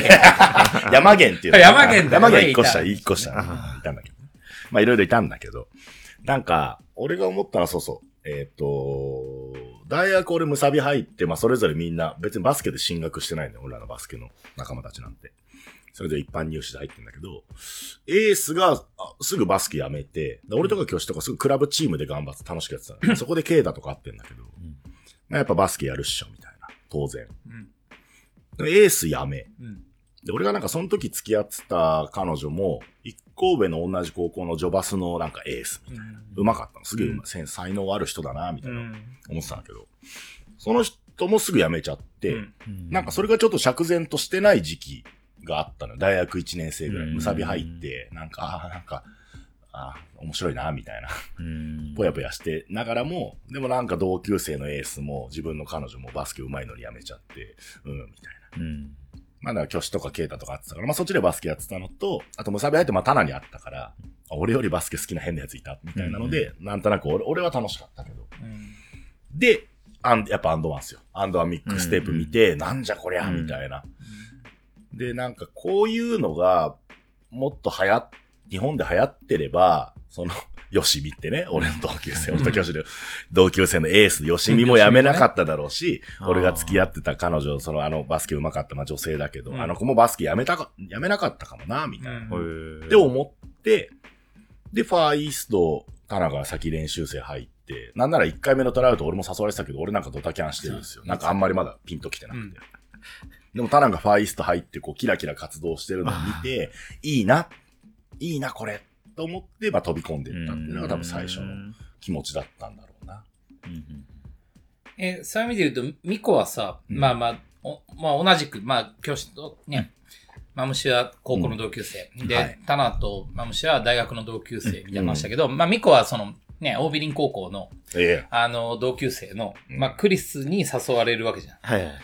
で、さ、最初はな、なんか、そんな、なんか、壮大な夢を見るっていうよりは、なんか面白そうだからやったの。うーん。そうですね。なんかまあ普通に働くのもなーってのもあって、まあ、え、まあクリスとエイジにまあ、書くビジョンが面白そうでしたからね。それね、大学4年の時なの。大学4年の時ですね。そう、だから、そう、ミコさんたち世代の方が、もうちょっとこう、なんだろう、その食っていくか食っていかないかみたいなのも同時にあったんじゃない。そうだよね。もう来年、就活か、みたいな。うん来年つうか、もうこ、もうね、来年卒業で、うん就活かの、うん。まあ3年、4年。うんそうそうそう。うんだから2000、何ですか ?2002 年。2002年。ミコはでも普通の、別にバスケじゃないでしょ。専修大学の普通に大学生。ん勉強してて。うん。マムシとミコって何個違うの？3つ違う。ああ、じゃあ4年の1年ぐらいか。うんまあ、だから、時を同じくして、マムシやタナマチに出会ったりとか、2002年は、俺とかタナとかキョシとかが大学1年生、あ、そうだね。大学1年生の年だね。そうだよね。だからマムシっていうさ、あだ名を拝命した頃でしょ。あ、そうそう。大学でね。うん。ムサビでね。の時に、片や大学4年だったん、ミコやクリスや、そう、ドースッペアみたいなところからその話でしょ、多分。時代で言うとね。最初はじゃあ面白そう。そうですね。DJ できんだみたいな、その、うん。いいじゃん、みたいな。よく考えてなかったかもしれないですけど。まあ、とにかくでもまあ、あの、やっぱ、あの、ミックステープの映像のやっぱエネルギーに、これは確かに、いけんじゃん、ちゃんとやればいけんじゃないのっていうのと、まあ、最初に選手揃った時に、その、公平エイジクリスっていう、その、なんか、ちゃんとバスケできる、なんか、上辺だけじゃない、ちゃん、まあ、公平なんてインカレ MVP なんで、あ、そいつがマジでやるんだったら、これいけんじゃないのって思った記憶がありますね。うん。結構もう食ってくつもりだったんですか、最初から。食ってくつもりだったよ。うんだ、だから最初からプロストリートボール来るって言ってたしうね。んはい。てか、は俺たちはストリートボールに就職したって言ってたよね。そうっす。い、うん。食ってくつもりだったしね。で、食ってく、食ってけてること、食ってけるようになる前提で最初からう、あの、立ち振る舞うっていうのが俺らのやり方だったからね。別に一回も食えてなかったんだけどね。ファイスト時代は。だけど常にその食えてるとしたらこうあるべしみたいなのをみんなまあでそうっすね描いてやってたまあ、からね。俺もそれに後追いで入ってるから、まあね、これで食ってける未来にやっぱ憧れて入ってるし、ちょうどアンドワンも、その時、ストリートボールイズマイジョブみたいなコピーでバーンってやってて、うんなん、いいな、それみたいな。うんいいてみたいな。ストリートボールイズマイジョブみたいな。いうのもあったんで、で。その最初のテテーマにそうかもしれないけど、最初のビジョンで言うと、まあ、その、あのミ、ミックステープもあったけど、やっぱエイジのビジョンにすごく惹かれたのがあって、うん彼はその、えっと、まあ、最終的にこうなりたいっていうのはもちろんそのニューヨークとかああいうのなりたいっていうのがあったけど、うん目先のものとしてこの、まあ、まあトライアウトやる。で、うんえっと、じ自分たちのイベントを一回やる。で、沖縄行って DVD 作るみたいな、こう、パンパンパンパンって、で、で、ニューヨーク行くっていうところまであって、うん。で、それがその当時の、その、まあ、ビジョンだったんで、うん。で、それに、具体的なステップ。で、それに、まあ、ある程度、そそうう、それに沿ってやっていって、ニューヨークまで行ったんで、うん。だからまあ、なんだろうな、目標通りに進んでいって、はい。ある程度までは。ニューヨーク行ったのがいつ？2005年の6月ですね。だから BJ リーグもレジェンドも開幕の直前だから、そうそう。その青木浩平もねね、BJ に行く前だね。そうです。アパッチ決まってましたけど、うん行くって言って。最後それぐい。らいは参加したのか。なるほどな。うんそういう意味で言うと、うーんと、俺はまあ全くバスケじゃなかったんで、うんその人生が、そのバスケとクロスしたことっていうのがほぼない。うんその、まあ高校生ぐらいの時に、ね、お前らよりちょっと上だから、うんあの、スラムダンクがリアルタイムでうんやってたけど、俺柔道部だったし、なんか、バスケっていう。堀田に感情移入してた。いやいや、してなかったけど堀。そう、柔道部堀田だよね。のりちゃん、のりちゃんじゃない。のりちゃんじゃないのりちゃん？あ、じゃあのりちゃん、のりちゃんあれはみっちゃん三井のあの不良仲間だよ。そうだよ。だから、あっちで堀田だよ。あ、堀田、堀田。堀田堀田がのりちゃんえ、じゃああれ誰？青、青、青、青木？青、誰？青、なんだっけ？まあいいや。赤木の、赤木の幼馴染やろ？あ、そう。そう、春子のことそれで青木って問題があるでしょ。赤木と青木をさせいやいや、赤木。先生、それはさすがにちょっとみたいな。そう。まあいいや。長くなるから。早く。そうだっけ。いや、なので、全く、そう、バスケってクロスしてなかったけど、まあでもなんか、そう、ファイストに会って、もういいいきなりさ、で、なんとなくさ、そのファイストの衝動で、そのジョーダンコートの指定監督やることになったし、もうなんならナイキに行くことになっちゃったな、どう。どうだったどう、どうだったの？何が？最初その時、ギバちゃん的にさ。まあ今それ話するんだろうい。や、だから俺たちが、ごめんね、なんか、その話してたよね。せっかちになっちゃったね。視聴者目線。で、どうだったの？いや、俺たちは逆に、その、まあ、もともとだから、あの、あんたたちみたいに、レールを走る側っていうよりは、なんかレールを走らせたい側っていうかさ、レールを敷く側っていう感覚だったからも。ともともうその感じ入ってたんだ。そう、いや、そそうバスケの前にさ、まあ、そもそも俺ら、あの、リアルウォールとかさ、グラフィティアーティスト支援とかね。ライターとかアーティストの支援をやるんだ、みたいな感じだったから、もう俺俺は別にさ、グラフィティもやんないし、うん。まあそうだそう。だみたいな話で言うと、な、なんかその、そう。でもなんか若い人間で才能があるのに、なんかそれがこう世の中にレールが敷かれてないから、なんか埋没するとかさ、バイトやってるみたいな。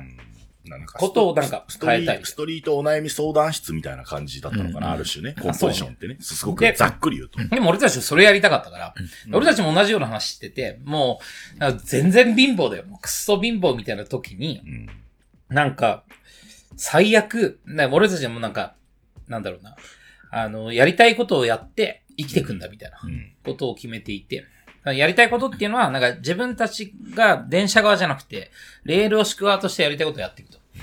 で、まあ最悪就職しようみたいな。うんその、これやりたいことやってダメだったら就職を最悪の手段として考えようみたいなノリだったから、だからベストマッチだったよね。そういう意味じゃ。うんだからそそれまで俺らだからアートのことやってて、で、まあ、ね、リーガルウォールとかも、まあかなりこう最終的には、ね、大きなプロジェクトになったりさ、うん。桜木町とかも含めて。うん。で、まあ、そっからさ、A1 東京みたいなさ、あの、ものも生まれたりとか、街づクリエイティブみたいなのも生まれたりとかしてるから、それはそれでさ、うん。だったけど、なんかそういうコンディションで、で俺なんか、アート、アートはなんかあったし、リーガルウォールも俺が考えたから、なんか、それはそれでって思ってたんだけど、なんか、アートのことをずっとやっていくっていう感じはしっくりきてなかったのよね、うん。個人的には。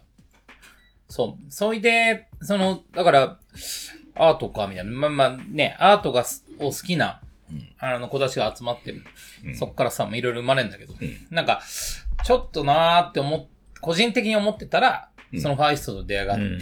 で、俺はだからむしろだバスケの方がしっくりきちゃって。うん。うん。そう。だからなんか、その当時で言うと多分ね、アートとバスケってなんか両面選べたんだけど、うん。俺なんか、そう、個人的にはバスケの方がしっくりくんなと思っちゃったし、うん。なんかタイミングよくそのナイキに行くことになっちゃったし、うん。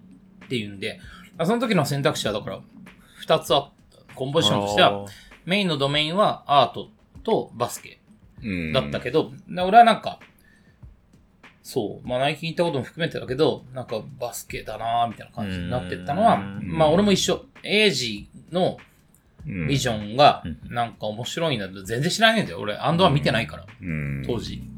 なんだけど、あ、なんかこいつら面白いなと思っちゃって。うん。そう。だからそっから、だからめくるめく、まあ、ナイキに行ってさ、で、代々木公園のバスケコートを作ってさ、で、まあ、コンポジションでオールデーを作ってさ、まあ、みたいなタイミングでさ、まあ、ナイキをずっと続けたいっていう感じもなかった時に、エイジから、なんか新しいことやるから、一緒にやりましょうって言われたのがレジェンドで、うんうん。でそこからレジェンドに参加するっていう感じだったから、ね、俺はだからその頃、だから2004年5年ぐらいに結構だからそれまでアートのことをやってたけど、うん。もうググッと俺はバスケって感じになって、ううんん。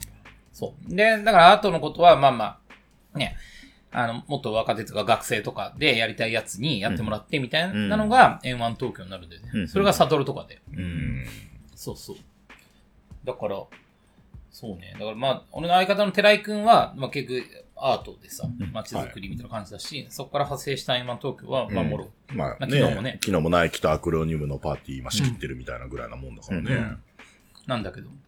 だからまあそこからずっと、バスケかな。うんうん。まあでも、うんそういう意味じゃ俺全然ビジョンがないっていうか、ああ、そのなるほどね。アンドは見てないし、うんどういう世界を作りたいとか俺全然なくて、うんうん。まあないまま来たし今もないけど、うん。その時々に、そう、だから、ボーラーたち、まあ当時だったらエイジとか、ファイストが、どうしたいかだし。うん。そう、だから、まあ、つどつどなんか、ね、マムシとか、マミコとかも含めて、なんか、どうあるのがいいかな、みたいな感じでやってきたから、うんうん。なるほど。そんなにビジョナリーじゃなかった。うんうん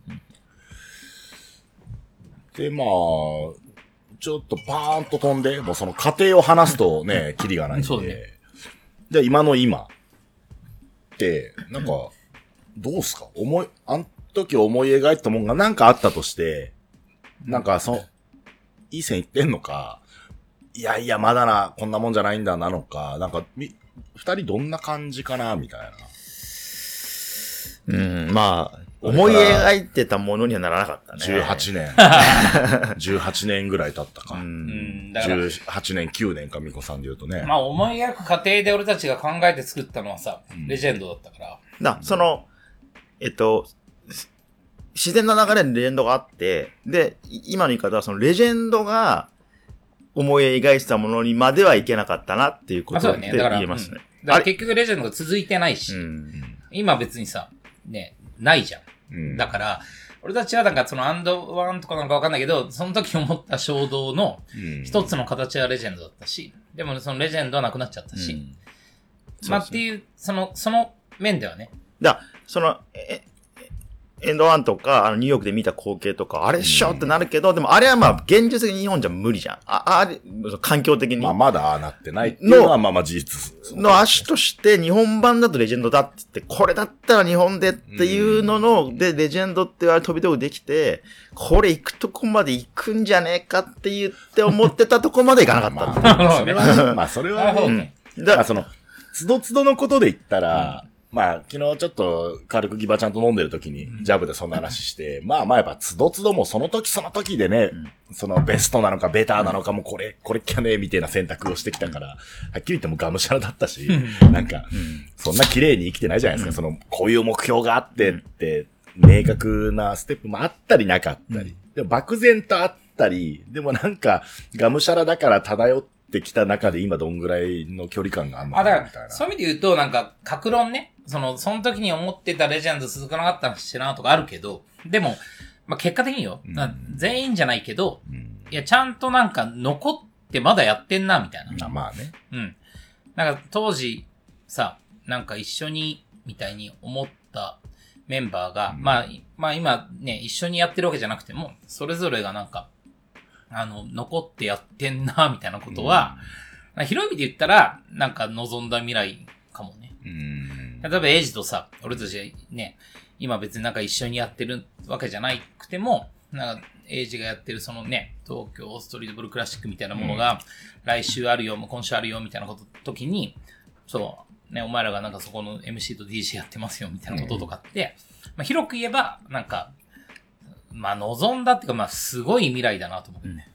そうですよ。さ、さっきのその話、その、思い描いたものにならなかったっていうのは、それで残念って言うんじゃなくて、うん逆にこう焼き上がったかっていう、あの、ね思わぬまあいい、いい意味でテイストそう、んになって、これはこれでいいじゃんっていうのは、うん。思ってるのがいい今ここだけどね。まあそのね、うんその時々あったことを振り返ったら、まあ後悔もあるし、でもまあ、ああれはあれで役割を達成したなと思う一面もある。それは、例えばわかんない、レジェンドなのか、まあキングオブザロックなのか、ね、いろいろなもの、まあ、まあ、オンザ、まあね、まあ、オンファイヤーとかさ、まあいろんなタグとかいろんなものあったっすけど、うん。まあ、オールデーはまあ、キープされてるからやっぱいいよねとか、なんか、まあ別に今ある結果は全部ポジティブに受け入れられるなと思うんですよ。そうだね。し、なんだろうな、じ、自分一個人、俺の人生と、なんか、あの時こう思い描いてた、多分なんとなくこう世の中はこうなったらいいよなって多分、ミコさんも俺も、秋葉ちゃんも思ったのがあって、そうなんか個人と世界ではやっぱまたちょっと感想が違うなってのがあるんですよね。個人で言うと、もう、もうラッキーラッキーみたいな、よっしゃよっしゃみたいな、ね、マジで貧しかった時期なんてね、もうみんなと同様にあるし、まあ今は幸いね、そういうのから少しこう脱却して逆にな、な、何をね、うん。時間と余裕があるうちにやるべきなのかなとかって思ったりもするんですけど、だ個人で言ったらまあ、うん。いいよね、みたいな。結婚とかできんのかな？そういうこんな話急に。の そうそういうのはあるよ。まあまそういうのあるけどさ。まあ、まあいいと。個人の話は割とうんうん、俺はいいと。まあそのなんかあの時、俺が思い描いてた世界、まあでもやっぱ漠然としてたから、そのまあ、なんか自分で話振っといたらあれなんですけど、ちょっとよくわかってないんですよ。うんあの時漠然と思い描いてた世界と、今のギャップがなんかまだただ正しく測れてなくて、なんだろうな。あの時思い描いてた気持ちのフレーズの象徴的なのがいくつかあるうちの一個だと、なんかまあバスケみんなやめなきゃいいのにな、みたいな。やめなくって良くなりゃいいのにな、みたいな。まあそう言ってて楽しいとか、その受け皿があるとか、そのやれる場があるとか、モチベーションがキープされるあ。うん。で言うと今って、まああの時に比べたらまあ、環境は良くなったんですかね、きっとね。オールデーとか、サムシティとか、ストリートで言うとね。まあ、3x3 チャレンジする子も。し、やっぱ、なんかう、うまくステップでパンパンパンって B リーグ行けなかったんだけど、ちょ、ちょっとスストリートでごちゃごちゃやったら、ね B リーグ B1 なのか、B2 なのか、B3 なのかみたいなのもあったり。まあ、海外でプレイするような子たちとか、教えるのがすごい奴らとか、ねえ、年をちゃんとね、丸とか、まあ T、T、T はもう息子と娘の話になってるし、し、レジェンド組もみんなスクールとかね、アカデミーで頑張ってるとか、だからそういう意味で言ったらそうだよね。だから当時、なんか同じ、まあ小さかったから、その同じこう劇場っていうかさ、うん。ところにいたプレイヤーが、今なんか、劇団員みたいな。全全然違うステージで続けててさ。ね、その、それはもう、公平とかさ、うん。クリスとかも含めてだけど、そうだね。そう、全然ステージ違うけど、うんなんかまあ全員じゃないかもしんないけど、振り返るとなんかみんな活躍してんな、みたいな。うんまあそうだね、その、まあ、ぜ、脱落、脱落っていう言い方は良くないけど、その、ね、まあ名前が上がんない人もいるかもしれないけどさ、なんとなく象徴的に、じゃあね、AJ は明星大の、んね、監督として今もう、2部ですよ、みたいな。2部のイケイケ、ね、B リーガー輩出、みたいな。タナーボーラホリックだしさ。ね、クリスさん、え、ね、アナリスト、ね、浩平さん、ウォッチャンし、みたいなさ。とか、まあ象徴的にね、あっつんだって、ね、YouTube で頑張ってるし、岩佐淳さんはまだ現役だよ、みたいなさ。ケンジだってね。そうそう、昼、ケンジなんでヘッドコーチだよ、トライフ部の。ケイタラス、そうそう、ケイ、ケイタなんてもうね、決闘のチャンピオンで、ワンノーワンストリートチャンピオンだ J よ。ウォークだって。J ウォークは未だに踊ってたよ。中西だったよ。とかね。まあ、それぞれの人生で言ったらやっぱ面白いくやれてるし、まあ、変な話食えてるじゃん。ね、家族みんなお子さんもいたりとかさ、養えてるから、そういうのはやっぱいいのかなとは思うんだけど、なんかちょ、ちょっと違う尺度で見ると、そうですね、ミコさんがそニューヨークのストリートボール間近で見たのと、今の僕らの、も、いる、生息してるバスケの世界のギャップってど、果たしてどんぐらい埋まったのかって、ちょっともう、差がありすぎちゃって、なんか、埋まってんのかもしれないけど、ちょっとまだ実感がないみたいな。でもね、すごく、うんあの、その当初から思ってたことが今達成できたなって思ったのは、うん当初本当に俺ら話してたのが、ストリートボールって言葉を一般語にしようとしてたんだ。ああ、ストリートバスケ、ストバスじゃないぞ、そうそうみたい。な。そのストリートボールってだってね、普通に日本人の関係で音だけ聞いたらストリートのバスケとは思えないじゃん。そうですね。ボールはいろいろある。そうそうサッカーもストリートボール野球もバレーもアメフトも全部ボールでしょ、ラグビーもみたいなね。でもそのストリートボールっていうのは今、ね、うんどこまでかわかんないけど、かなり一般の言葉になってまあ、ストリートでやる球技はバスケでしょっていうとこ取ってるよね。うん。でそれはある程度できたのかなと思う。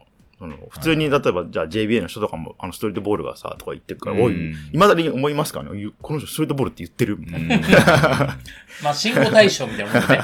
まあ、十何年かかったかもしれないけど、確かにストリートボールって言ってたよね。俺らがストリートバスケットボールで、まあ長いんだけど、んでも、ファイスターはさ、やっぱストリートボールって呼びたい。うん。バスケってワードなくても、ストリートの球技、ストリートボールは、うんバスケを指してんだよっていううんところを取りたいは、まあ取れたんじゃない、ストリートボールって聞いてサッカーとかさ、野球とかさ、ねまあね。ももっとラグビーとかさ、その、なんかね、他のスポーツを想起しないわけで。うん。っていう意味では思い描いた世界になったかもしれないですね。その点に関しては。まあだから、それで言うと、なんかもう一個すげえなーって本当に思うのは、うん。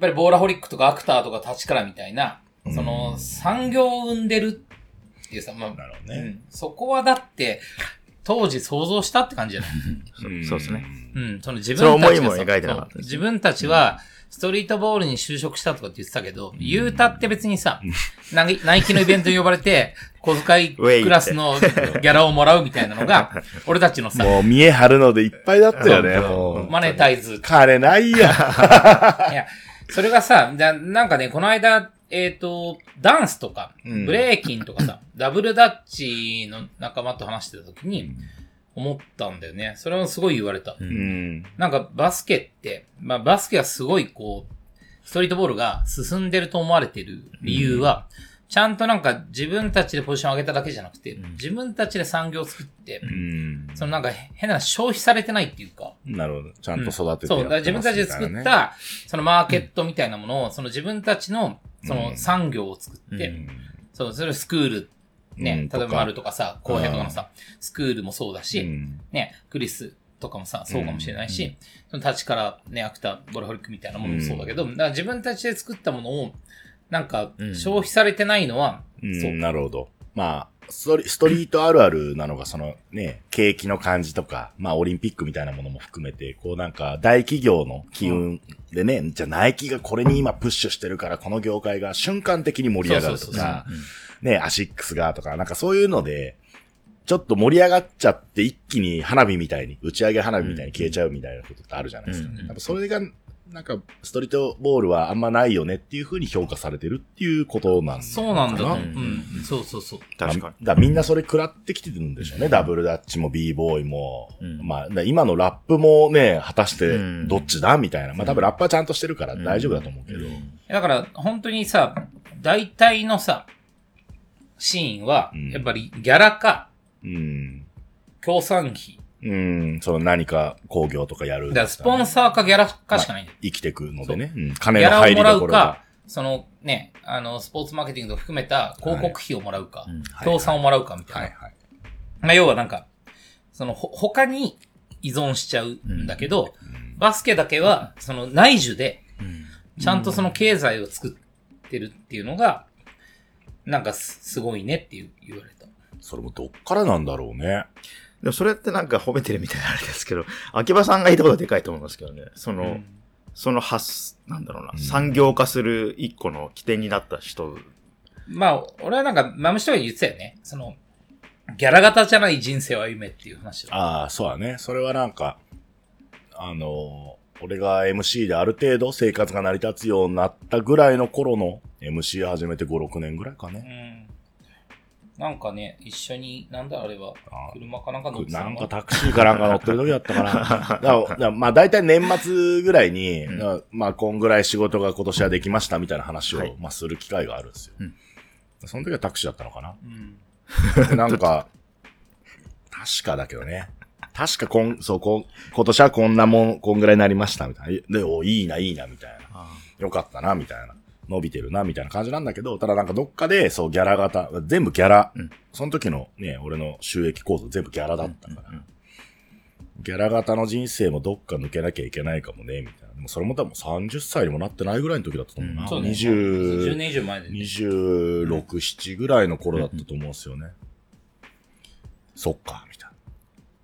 まあでもその数年後に立ちからみたいな巡り合わせがあって、なんか、なるほど。うん、今に至るのもあるんだけど、なるほど、産業を生んだとかそういう評価もあるのね。あまあだから、だからないんだって。その、うんあ b ボーイとかさ、もうすごいじゃん。もうオリンピック種目になってさ、みたいな。ねシゲキックスがなんか勝てばテレビね、うん。朝の番組で。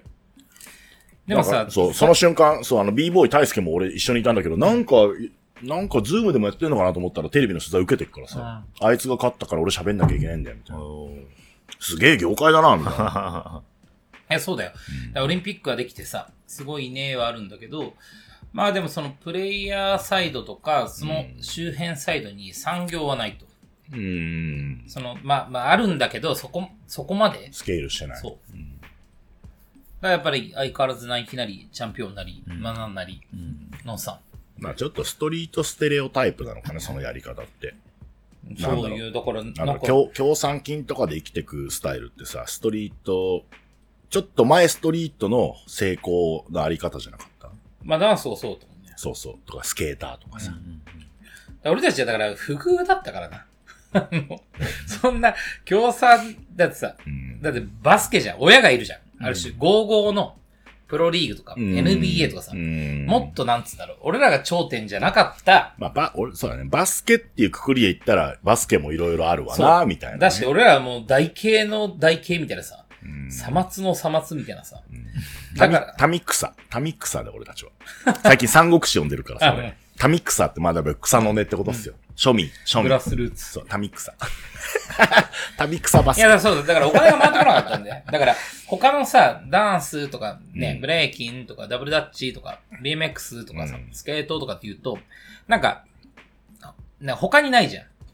うん。うん。そうもうそ、そのまあまあ、そこがトップになるまあそうだね。その業界内で細かくあるんだろうけど、まあ大きく、まあ、そうそうスケートボードだし。だから、世の中的にそこがいいねってなると、おうん金が入ってくるんだよね。でもさ、うん俺だってさ、別に八村塁がさ、つってさ、うん今バスケすげえいいなってなっても、うん俺たち来なくねみたいな。うん。まあだって本当2004、5年の時ぐらいの、例えばナイキで言ったらナイキがお金使ってたのなんだ田臥くんとか、うん。ウィンターカップとかう、ん。だよね、きっとね。ナイキとかでたくさんお金使ってたバスケって。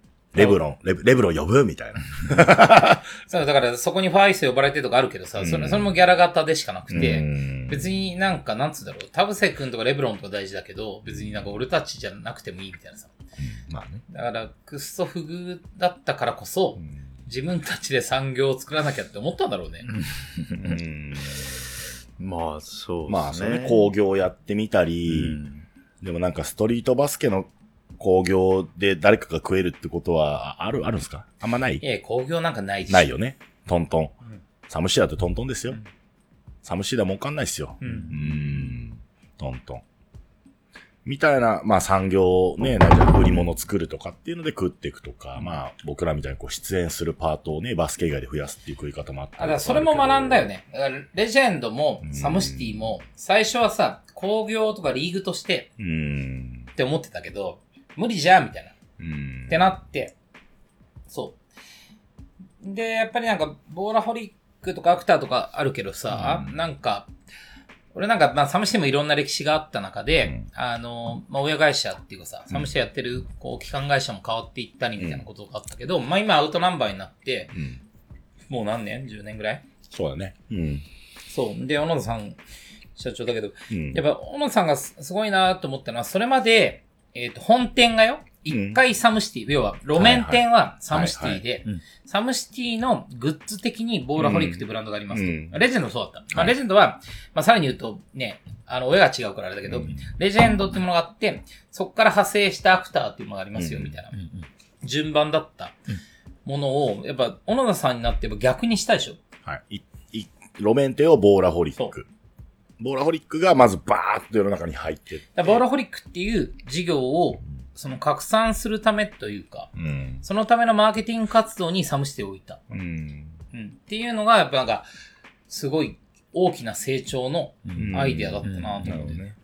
だから、それまでって俺たちってやっぱりさ、さっきのスタジオコースターの話じゃないけど、まあ、いかにこうバスケの現場を作るかみたいな。うん。でそこで食うかみたいな。うんうん。であとはまあグッズみたいなもんで、なんか売り物、売り物作るかみたいなうん感じだったものを、その1、2回を逆にしたっていうのはう、んすごいよな、みたいな。うん。だからサムシティ、まあ、ボーラホリックっていうさ、あの、ブランド自体が、まあ、棚橋とかも含めてだけど、なんか、いいブランドだったっていうことも含めてかもしれないけど、うんうんやっぱそっちがこう、本体になって、まあ、最悪別にサムシティトントンって言ってたけど、トントンでもいいじゃんっていうまあそういうことなんだろうね。うん。感覚でやっていけて、いけたってのはやっぱ相当大きくて、だからそれはだから B リーグとかにも多分ないんじゃない、うんうん B リーグはファンビジネスで各チームがグッズ売るとかあるけど、産業っていうさ、その、その付随産業を生んでないんで、やっぱりさ、B リーグのチームっていうのはやっぱり相変わらず、えっ、と、チケット収入、はい。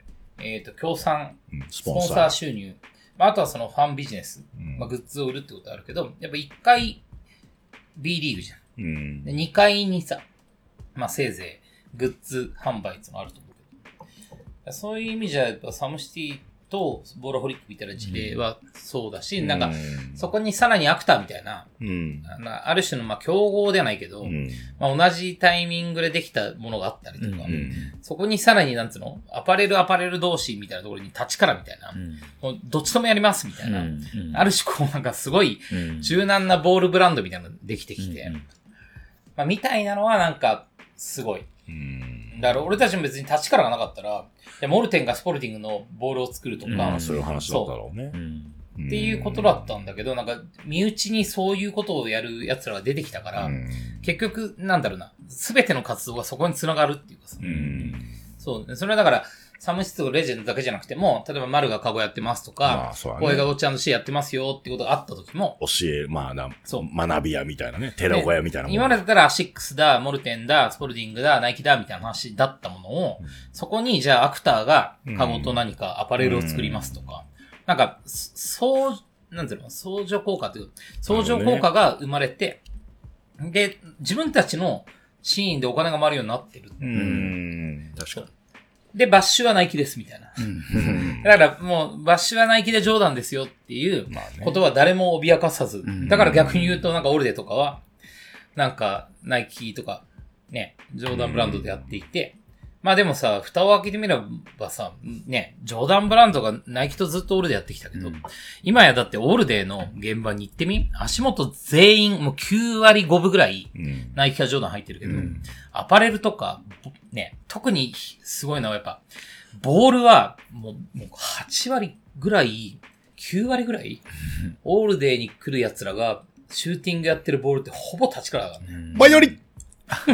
前田リッツいいボールでしょ 最高のボール。だから、それはやっぱ、そこなんだなっていうのはなんか、本当に今週先週ぐらいにその、ダンスとかのシーンと話してると思った。彼らの方が全然すごいんだよ。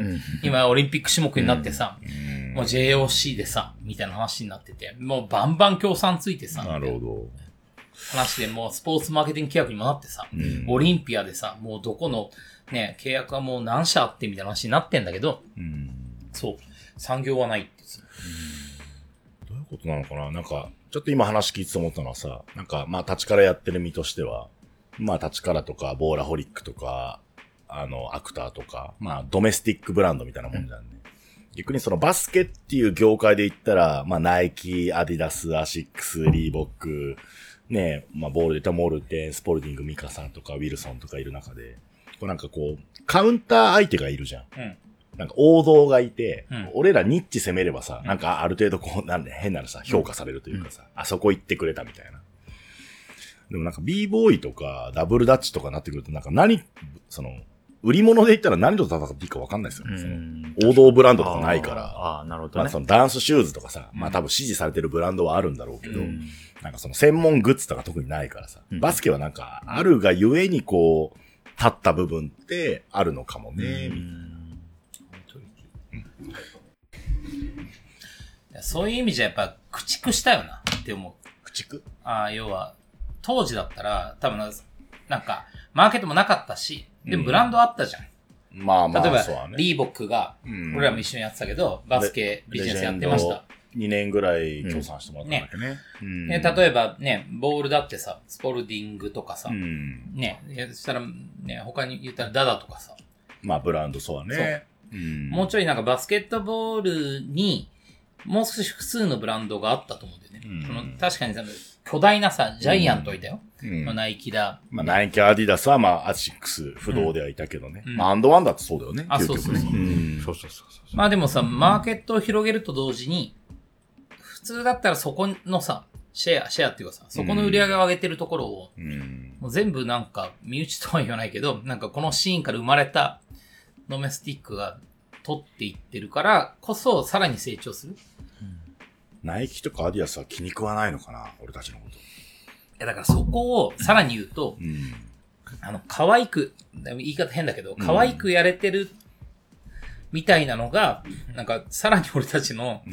なんか恵まれてるとこだなと。うん。まあ、別にナイキともお仕事するし、まあね、まあ別にアディダスだって、なんなんだってあるよね、アンダーアーマーだってなんだってね。ニューバランスそう。だからね、ボーラホリックがアシックスと何かやりますとか、コラボもやってね、バンバンやってね。ね。俺たちは別にさ、たね、そうやってやってっけど、オールデーはじゃあジョーダンブランドとやってますとか。うん。なんかすごいこう、プレイヤーがこう少ない中で、そのメジャーブランドとドメスティックっていうもののあり方を、まあ、綺麗に分けれてる。うん。多分なんか、うーんと、例えばスケートブランドとかもそう、そうなってると思うね。特に海外とかだったら。そのアメリカのスケートのアパレルブランドと、例えばナイキがコラボをしますよみたいなことってうん。成立してるじゃん。うんまあそう。うん。まあ、みたいなことに近いような感じに、ボーラホリックとかアクターとか、うんタッチカラーとかはなってんじゃんって感じだし。うん。うん。だし、前にも話したけど、その、その BJ リーグとかさ、3x3 みたいなリーグが、どんどんこう、拡大をしていくのって、結構なんちゃってプロ選手みたいなの作っちゃうからうん、これは悪だと思ってるね。うん。思ってるんだけど、その、サムシティに関して言えば、別にそこで食わないっていうさ、うんあの、話で、その、もう、どんどん拡大すれば、まあ、結果的にボーラホリックってビジネスだったりとか、うんまあ、アクターとかタッチカラーみたいなビジネスに帰ってくるから、もう拡大することに何のネガもないっていうのも、うん。この仕組みがあるからなんだよなと思うんだよね。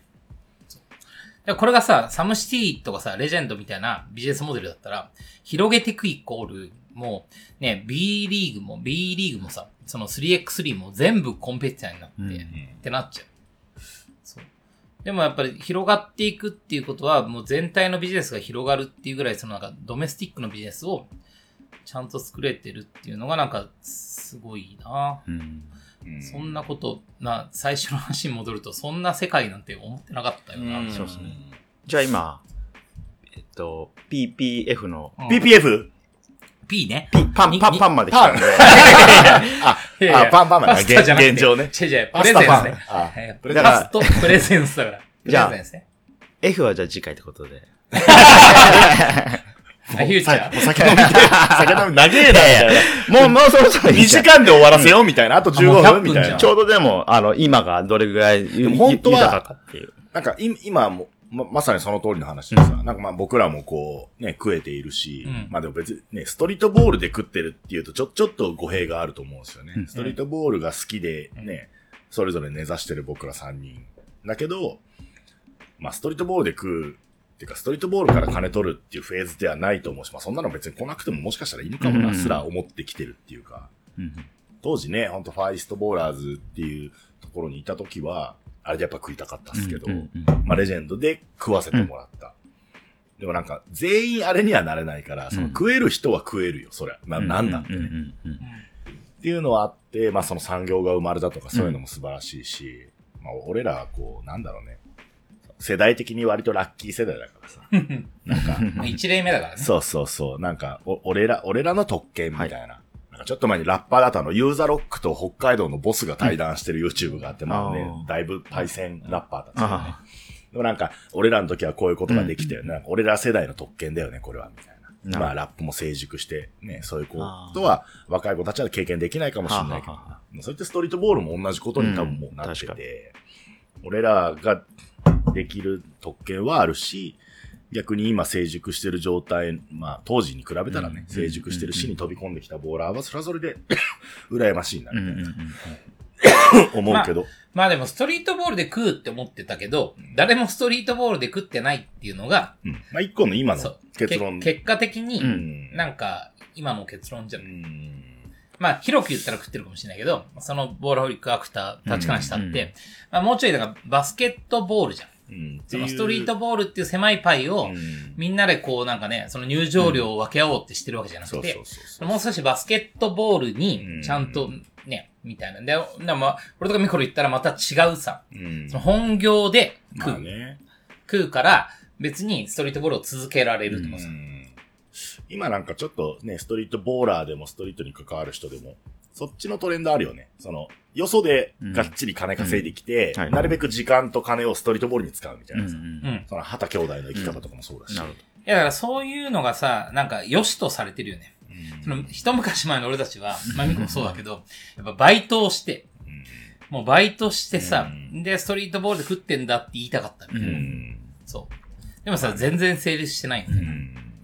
でも、今はなんかどちらかっていうとそうだよね。バスケに対して時間を使える。うんお金があるから時間を使える。っそうそうそうそうそうそう。ていうのがなんか正解みたいな。なんか僕ら世代はね、30、40とかさ、まあ、ボーラーでも現役の、ね、俺らよりちょい下だけども、でも30アラウンドの連中とかも、うんまあまあそういう感じじゃんね。仕事はバッチリ、それがバスケブランド、ね、ケイシだったらトレスとか、うんうん。沼さんだったらバイオレラとかあるけど、みんなやってるねそう、そういう生き方ももちろんある上で、もう全然いいし、なんだっていいじゃん、みたいな。うん。逆にね、新平とかみたいに、そうそうそう。も本業で全然ー問題ないですみたいな。もう車掌なんで、みたいなさ、うん。のもあるし、まあそれそれぞれだよね、みたいな。まあ YouTuber で食っていきたいみたいなのもいいけど、いや、もう斎藤洋介とかさ、ユッケとかさ、うん。もう、あっつみたいにさ、もう多様だよね。うん。でも、でも、なんか、何らしかの形で食うことみたいなのは、なんか、みんなクリアしてるのを前提にしてるっていうか、まあ、それいいっすよね。まあね。まあ、だ続けていける道をそれぞれ模索してできてきた。まあ、食えてる人もいるし、その、別でお金を作って、ストリートボールに時間というか、まあ、要は人生の大事な部分を費やすみたいな。うん。ことはできてきてるのはあるのかもなっていうのと、一方で、ちょっともう今日長いから、これ次回の宿題にしたいんだけど、なんかやっぱ課題としてあるなと思ってる部分もあって、ちょっと、この間も話したっけな。なんか AJ とかと喋ってる時に、やっぱり、彼とかの目線だと、ストリートボーラーの、特にそのハンドラー、やっぱハンドラーはストリートボールにいつだって必要だみたいなうん目線があるから、うんやっぱハンドラーって大変じゃないですか？あれで生きてくって。AJ もそうだし、タナもそうだし、小平さんもそうだし、んね、コウスケだ、オートだとかいろいろいるけど、なんだろう。非効率的じゃないですか。うんうんうん効率的なバスケのやり方からうん逸脱、ファーイーストボーラーズもそうだったけど、それを目指してるから、むちゃくちゃ非効率的だし、その成功率もこう低いというか、なんだろう、手堅くないというか、うんっていう生き方をでも選択する難しさがあるんですよね。でもやっぱ AJ とかやっぱそういうのを目指してる。うん目線で言うと、やっぱり今全然良くないな、みたいな。うんハンドラー絶滅危惧種は変わらないし、なんだろう。B リーグもね、そのプレミア構想とかになったらキュッと間口がひね、狭まんのかもしれないけど、B3 とかまであるから、結構いい線の選手、当時レジェンドとかで活躍したようないいけ、うんね、いけてる選手なんて多分今みんな B3 とかなるほど B2 とかに取られちゃうだろうな、みたいな。で今現状そうなってるし、まあ 3x3 があるのが、いい面と悪い面と。いい面はみんなハーフコート 3on3 とかに抵抗なく参加できるようになったけど、でサムシティみたいにちょっとその本当はね、狙ってる目線が高くて、非効率的なことを、いまあ、現実やらなきゃいけないような状況ある中で、やっぱ 3x3 はもっと効率的なハーフコートバスケだから、それを理解しないで入ってきちゃうから、やっぱサムシティとかが目指してるものとこうぐちゃぐちゃになってっちゃうみたいなことが起きてるとか。なるほうん。だなんだろう。あとはなんでしょうね。ピックアップゲームが、ねじゃあ俺らがどっか仕事で地方行った時に、その辺のことでやってるかってさ、そんなことまだないよね、とか。っていう、なんかちょっとこう、まあずっとね、ややこしいところをやってるし、ねあの、秋葉ちゃんが、ね井上先生と会った時に言ってもらったフレーズの、俺もすそれ嬉しいなと思うのはさ、あの、日本のバスケが苦手なパートをね、レジェンドとかこうやってくれてましたよね、みたいに言ってもらったって話があるじゃんね。あの、先生が DVD とか見てくれて。まあでもずっと俺らそれじゃん。うんその、俺らはそのね、プロデューサー、DJ、MC でそうだし、まあ、ボーラホリックとか目指してるのも本当まさにそれでさ、こうみ 苦手だよね、それみたいな。アメリカ人なんであんなうまくできんだろうとかさ。でも中国人もヨーロッパの連中もやれてるから俺らだけ下手なのかな、みたいなさ。っていうパートうん。で、まだまだなんか、話戻すとその、僕らがね、まだずっと若い時、20年前ぐらいに思い描いてたのと、少しギャップがあるところで言うと、そこはまだうん。ギャップがあるのかな、みたいな。食えるようになっていいんだけどね。だからまあまだこっからだ、多分、こっからもう10年とか、あ俺らが頑張るところのうん、パーターも、まあもうそこかと。めんどくせえの残しちゃったな、みたいな。まあでも起点としてはできたんじゃない？うんだからその2020うん前、まあ2が、その2004うん。から始まった話としては、なんか良い現代だ、現在だなまあまあそうだねと。思そこはすごく受でけ入れてるよね。まあでももちろん。ね、まあ、なんか思うのは、なんか、俺らってなんか、ね、あの、すごいこう、その都度都度、ね、うん。努力しながらうんやってきてるから、まあなんか、一緒にこう始めてても、まあ、ある種バランバラになったなーって思っていたときに、うんまあ俺はピックアッププレイグラウンドのアイデアを考えたときに、うんあの、やっぱもう一度、そのなんかそのプレイヤーたちが一緒に何かをやるみたいなことをうんもう一回起点にしたいなと思って、うんだから、アイデアとしてはさ、別にその、井上先生とかも超ありがたいし、うん。ああいうその桜木花道みたいなキャラクターを使えるんだったら、なんか、俺が占有してもよかったかもしれない。うん。変な話。うん俺でだけでやりますみたいな。まあねでもよかったかもしれないけど、なんか、これはなんかすごいアイデアだし、すごい機会だから、もう一度なんか起点を作るために、それぞれバラバラになっているものを一個まとめてみたいなっていう思いで、うんそのね、サムシティ、アクター、ボーラホリック、オールデ、立からの5ブランドで同じことをやってみようみたいなうん。ことを思ったんでね。だから、そういう意味で言うと、そのなんか今までシャニムにこうバラバラでやってきたけど、もう一度なんか会話があるっていうん。最近ね、そのね、5つのブランドで、ね、定例とかやってんだよ。毎週やってるからね。だからそれまでだったら変な話、まあ究極言ったらアクターとボーラホリックとかってね、交わることはなかったかもしれないのが、定例とかやってて、まあもう一度、こっからその、ストリートボールとか、うん。なんかパークスポーツとしてのバスケとかをうん。みんなで考えていきましょう、みたいな。また、もう一個の起点ができて、うん。で、ここなんかやるっていうのは、いいなと思ってるし、ね。なんか、最初の話に戻ると、俺たちは、8畳一間ぐらいのコンポジションのところを、コンポジションとファイストボーラーズがさ、シェアして、でもさ、唯一あった窓からはラブホテルしか見えないっていうところのスタートだったんだけど、この間、昨日か、昨日マムシが、うん。その東京ストリートボールクラシックのミーティングでアウトナンバーに行くよっていう、まあ、手前でさ、俺たち一緒に目隠しトレーニングやってるから、うん。で、一緒のトレーニング終わって、これはどうすんのみたいな話になって、で夜合流する予定だったんだけど、うんそう、そしたらアウトナンバーとミーティングがあるっていうから、で、最近アウトナンバーもさ、引っ越したじゃんね。そうそう、新オフィス。えー、そうなんだって、まあちょうど道中だったから。一緒に行こうよそう。あ、じゃあ俺も遊び行こうかな、みたいな。うんでもさ、遊び行こうかなって言える距離感も、多分ピックアッププレイグラウンドがあるからだよなって思うし、で、実際行って、手ぶらですいませんなっつって、うん引っ越したてなのにみたいな話で、あ、ようこそようこそみたいになるのも、うんなんかそのピックアップとかの距離感だよなと思ったし、で、行ったらさ、えっと、小野田さんいて、で、タナがいて、うん。エイジがいて、うん。あと優勝がいて、うん。まあぐらいだったんだけど、なんか、そのベランダでさ、タバコ吸えますみたいな話で、タバコ吸いますみたいな話になって、で、エイジとタナとうん。マムシと4人でうん。ベランダに出て、なんか、タバコを吸うみたいな場面で、エイジが、なんか、あの、秋葉さんとかつって、あの、ななんか先々ね、の話なんだけど、なんか、あの、渋谷キャスト、あれ？渋谷キャストって、なんか、あつ使えないですか？みたいな話を軽口っぽく言ってきて、そう。あ、でもなんか、あ、俺、なんか渋谷キャストでさ、ビアガーデンやったりとか、ねいろいろまあつながりがあるから、で、そう、使いたいんだよ、使えるよ、みたいな話になって、本当とかっつって、いや、抑えてほしいです、みたいな話になって、まあ、その、詳細言えないけど、あ、じゃあ抑える、抑える、みたいになって、なったのよ。うん。で、その時にさ、ベランダから見た光景がさ、ラブホテルじゃなくて、明治通り沿いのさ、そん、なんか宮下公園とかもね、ワンチャン見えかねないまあ、渋谷と原宿の間で。間ぐらいの、あ景色を、なんか同じベランダで、エイジとタナとマムシと見てんな、みたいなのもあるし、イミジクも、エイジが抑えてほしいって言った渋谷キャストは、当時さ、ジョーダンコートができた、できて、うんファイストボーラーズと俺らヒーコラやってた時に、うんもう最もクレームが来てた、都営住宅があった場はいはい所がさ、はいでっかい団地みたいなのがゴーンってあはいはいって、そうそう、そこのあれ、あれ、あそこか。そう、その人、おっさんが、なんか俺らがね、いつもおっしゃってすいませんとか言った時に、もうば、は、上裸でやっていいスポーツは相撲だけだからなって言ってきたのが、そこの住宅の住民の人なんですよ。そうなんですか？みたいな。そう。で、その都営じゃあ、住脱い脱いでるクリスさんに注意しなきゃ。でさ、俺たちはさ、都営住宅とのさ、向き合いもしなきゃなーでさ、まあゴミ拾いから始めたんだよ。当時、その三宅公園もそうだし、なんなら都営住宅の、なんかゴミ拾いとかも俺たちも行ってさ、なんか会話したりとか、つって始まったなーみたいな、そのね、その都営住宅なくなった跡地に立ったのが渋谷キャストで、うん。そう。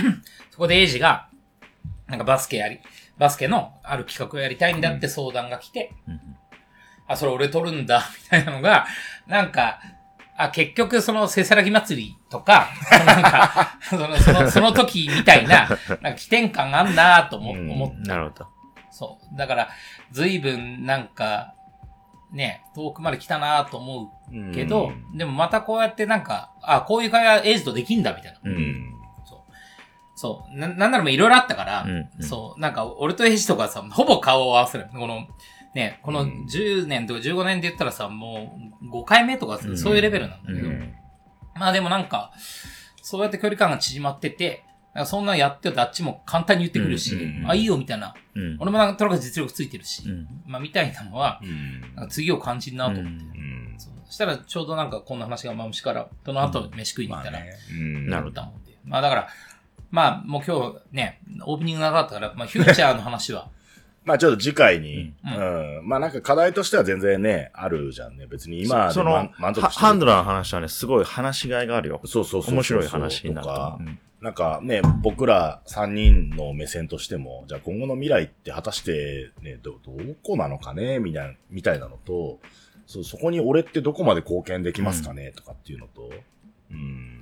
いやめっちゃす若げえある。い、ね、若そう、じゃあも、若い衆がどう、どういうことがやれるのかね、とか、うんなんか、ね、そういうところの話が、うんまあ次回できりゃいいのかな。いいと思う。なんかうん。今まではさ、どうやってね、生活するかから始まってさ、うん。生活の質をどう上げるかみたいなうん。話をようやっと終えて、うん。うん。ね、だからアプローチも違うと思うよ。今までだったら、うん。そういうことに対して、なんかオーガニックだったかもしれないけど、うん。いや、そしたら立ちからが、うん。まあね、ねひょ。っとしたら、あね、ボラホリックが、うん。アクターとかが、うん。なんかもうちょい主体的にできるうん。ことがあるかもね、っていうまあね話ベースでしたらいいんじゃない？うん。なるほど。なんかまあ、願わくばこう、全国、日本全国にこういう感じで、まあ別にお、俺らはあの時代でああいう出会い方して、こういう感じでやれたから、まあ、これはこれでこういうケースなんですが、まあこれもまた特殊なケースだとも思うし、もうちょっとこう、それぞれのね、あり方で楽しくやっていくバスケっていうのがもう充実できるあり方があるわな、みたいな。うんっていうのを、じゃあ次に話しましょうか。うんうん。っていう感じでちょうど2時間の、はい。本当だね。ちょっと長くなっちゃったね、今回はね。うん。で一本でいけんじゃない？一本でいっちゃうか。そうだね。という感じの、えー、76回目になりましたね。えー途中です。まあ途中ですけど、はい。PP だけです PP、PP、PP のね、はい PP したところな感じで、ね、次はもう F、F まで行くんで。えー、よろしいですか？はいはい。もう締めも雑になってます。はい。というわけで、えー、今回はこんな感じでございました。えー、ミコさんと秋葉さんでございました。ありがとうございましたありがとうご。ざいましたありがとうございました。はい。じゃあ続きはまた次回お会いしましょう。